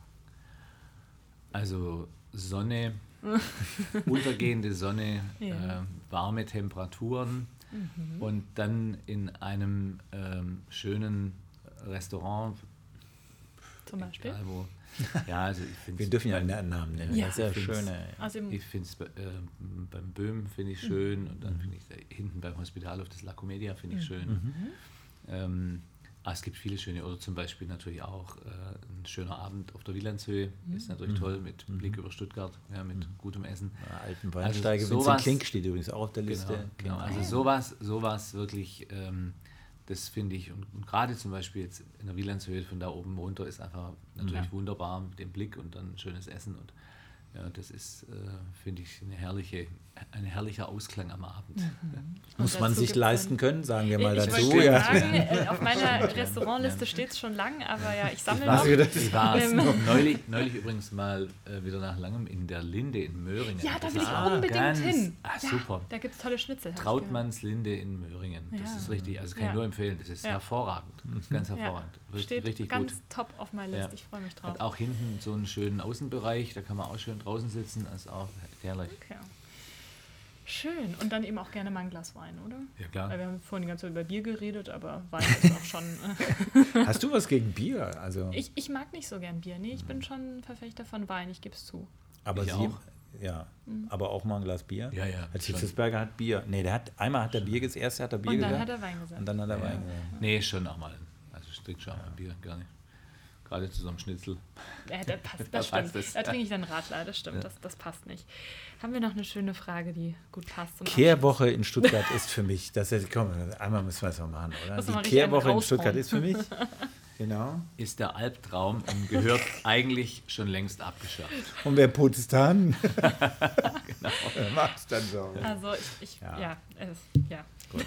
gut. Wir hatten das zur Ehrenrettung Wir hatten mal äh, Astrid Fünderich zu Gast, die Schauspielerin, Genau. die ja auch keine Soko Stuttgart, Stuttgart. genau. Und Kenn ich auch. ähm, den Podcast äh, unbedingt nachhören. Das ist interessant, weil sie ja von außen gekommen ist. Sie kommt aus Köln oder aus, aus dem Rheinland und hat dann diese Kehrwoche hier kennengelernt und hat die ganz anders wahrgenommen. Nämlich, sie fand das ist eine, eine, eigentlich eine Einrichtung sozusagen für das Gemeinwohl. Man kümmert sich, also man, man teilt sich die Aufgaben auf. Jeder ist mal dran, damit äh, das äh, alles schön sauber ist. Also ich fand das eine ganz interessante Perspektive, das mal so rum wahrzunehmen. Also dass es nicht nur einfach eine Last ist, sondern dass es eigentlich da ein bisschen so eine Art Fürsorge ist. Ja. Ich finde dann nur echt den Albtraum, wenn dann an der, an der Tür so eine, So ein kleine, Stroh, so eine kleine Strohputzfrau hängt, aber auf der Schürze Kehrwoche draufsteht. Ja, stimmt. Wir haben die immer weitergehangen. Das, stimmt natürlich. Oh. Ach ja, böse. Ah. ähm, Es gibt ganz viele Kehrwochenschilder, fällt mir ein, in äh, Waldenburg gibt es ein Museum. Wirklich? Äh, Ja. Und äh, da Ja, hängen das stimmt. Gebrauchs, Ach, das ist ja Gebrauchsgegenstände, da hängen ganz viele Kehrwochenschilder. Wir haben vorhin kurz über Herrn Nopper gesprochen. Deswegen kurz die Frage, wenn Sie jetzt äh, morgen der Oberbürgermeister von Ah. Stuttgart werden, was nehmen Sie dann sofort als allererstes in Angriff? Also erstmal, ich will dem Frank natürlich den äh, Job nicht streitig machen. nicht. Also Nein, aber es ist bin jetzt- ich froh, dass genau. es ist, aber wenn ich es wäre, und da ist jetzt eine Wiederholung drin, ich würde sofort dieses Konzerthaus in Angriff nehmen. Das ist eine gute, Idee. Und wo, wo das, Moment, Ja, Unternehmersfrage, Unternehmerfrage, und wo das Geld dafür Äh, hernehmen? das wär, ja. Das ist Das kongenial. Hättest du, genau. Ja. Also wir haben bei Erin Klinger 2018 ein sogenanntes Effizienzsteigerungsprogramm aufgesetzt. Ah, jetzt. Und haben uns alle Kostenpositionen im Unternehmen, und eine Stadt ist ja auch ein Unternehmen, Ja. haben uns 20.000 alle Kosten- Beschäftigte? alle Kostenpositionen im Unternehmen angeguckt. Und Sie glauben nicht, das wäre auch was, was ich vielleicht als erstes machen würde, als OB. Sie glauben nicht, was Sie hier an Kostenpositionen finden, die völlig überflüssig sind. Also ich sehe ein Einsparungspotenzial bei dieser Stadt von Millionen, nicht nur bei dieser Stadt, auch beim Staat, ja, bei allen Städten und beim Staat überhaupt, von Millionen. Ja. Weil alleine jetzt die Erfahrung, die letzten drei Jahre ja, aus diesem Effizienzsteigerungsprogramm, ist echt, Sie müssen immer die Frage stellen, brauchen Sie das wirklich oder ist es nice to have? Und alles, was nice to have ist, das müssen Sie auf Prüfstand stellen. Und ich glaube, da könnte man relativ viel rausholen. Ja. Äh, Und im Übrigen ähm, muss man auch sagen, dass natürlich mittlerweile die Wirtschaft wieder richtig gut läuft. 21, ja, keine Frage. Ähm, Und auch die Fahrzeugindustrie sehr gut läuft und auch andere Unternehmen, die ihren Sitz in Stuttgart haben, sehr gut laufen, sodass ich glaube, dass die Gewerbesteuereinnahmen wieder sehr gut sein werden ab nächstem Jahr. Das ist ja fast eine Politikerantwort. Das ist ja super. Man, man verweist auf die Gewinne der Zukunft Ja. und baut heute ein, ein Ich würde es erst, Konzerthaus. ich würde es erst so mal planen. Ich Ja, würde es erst also- mal planen.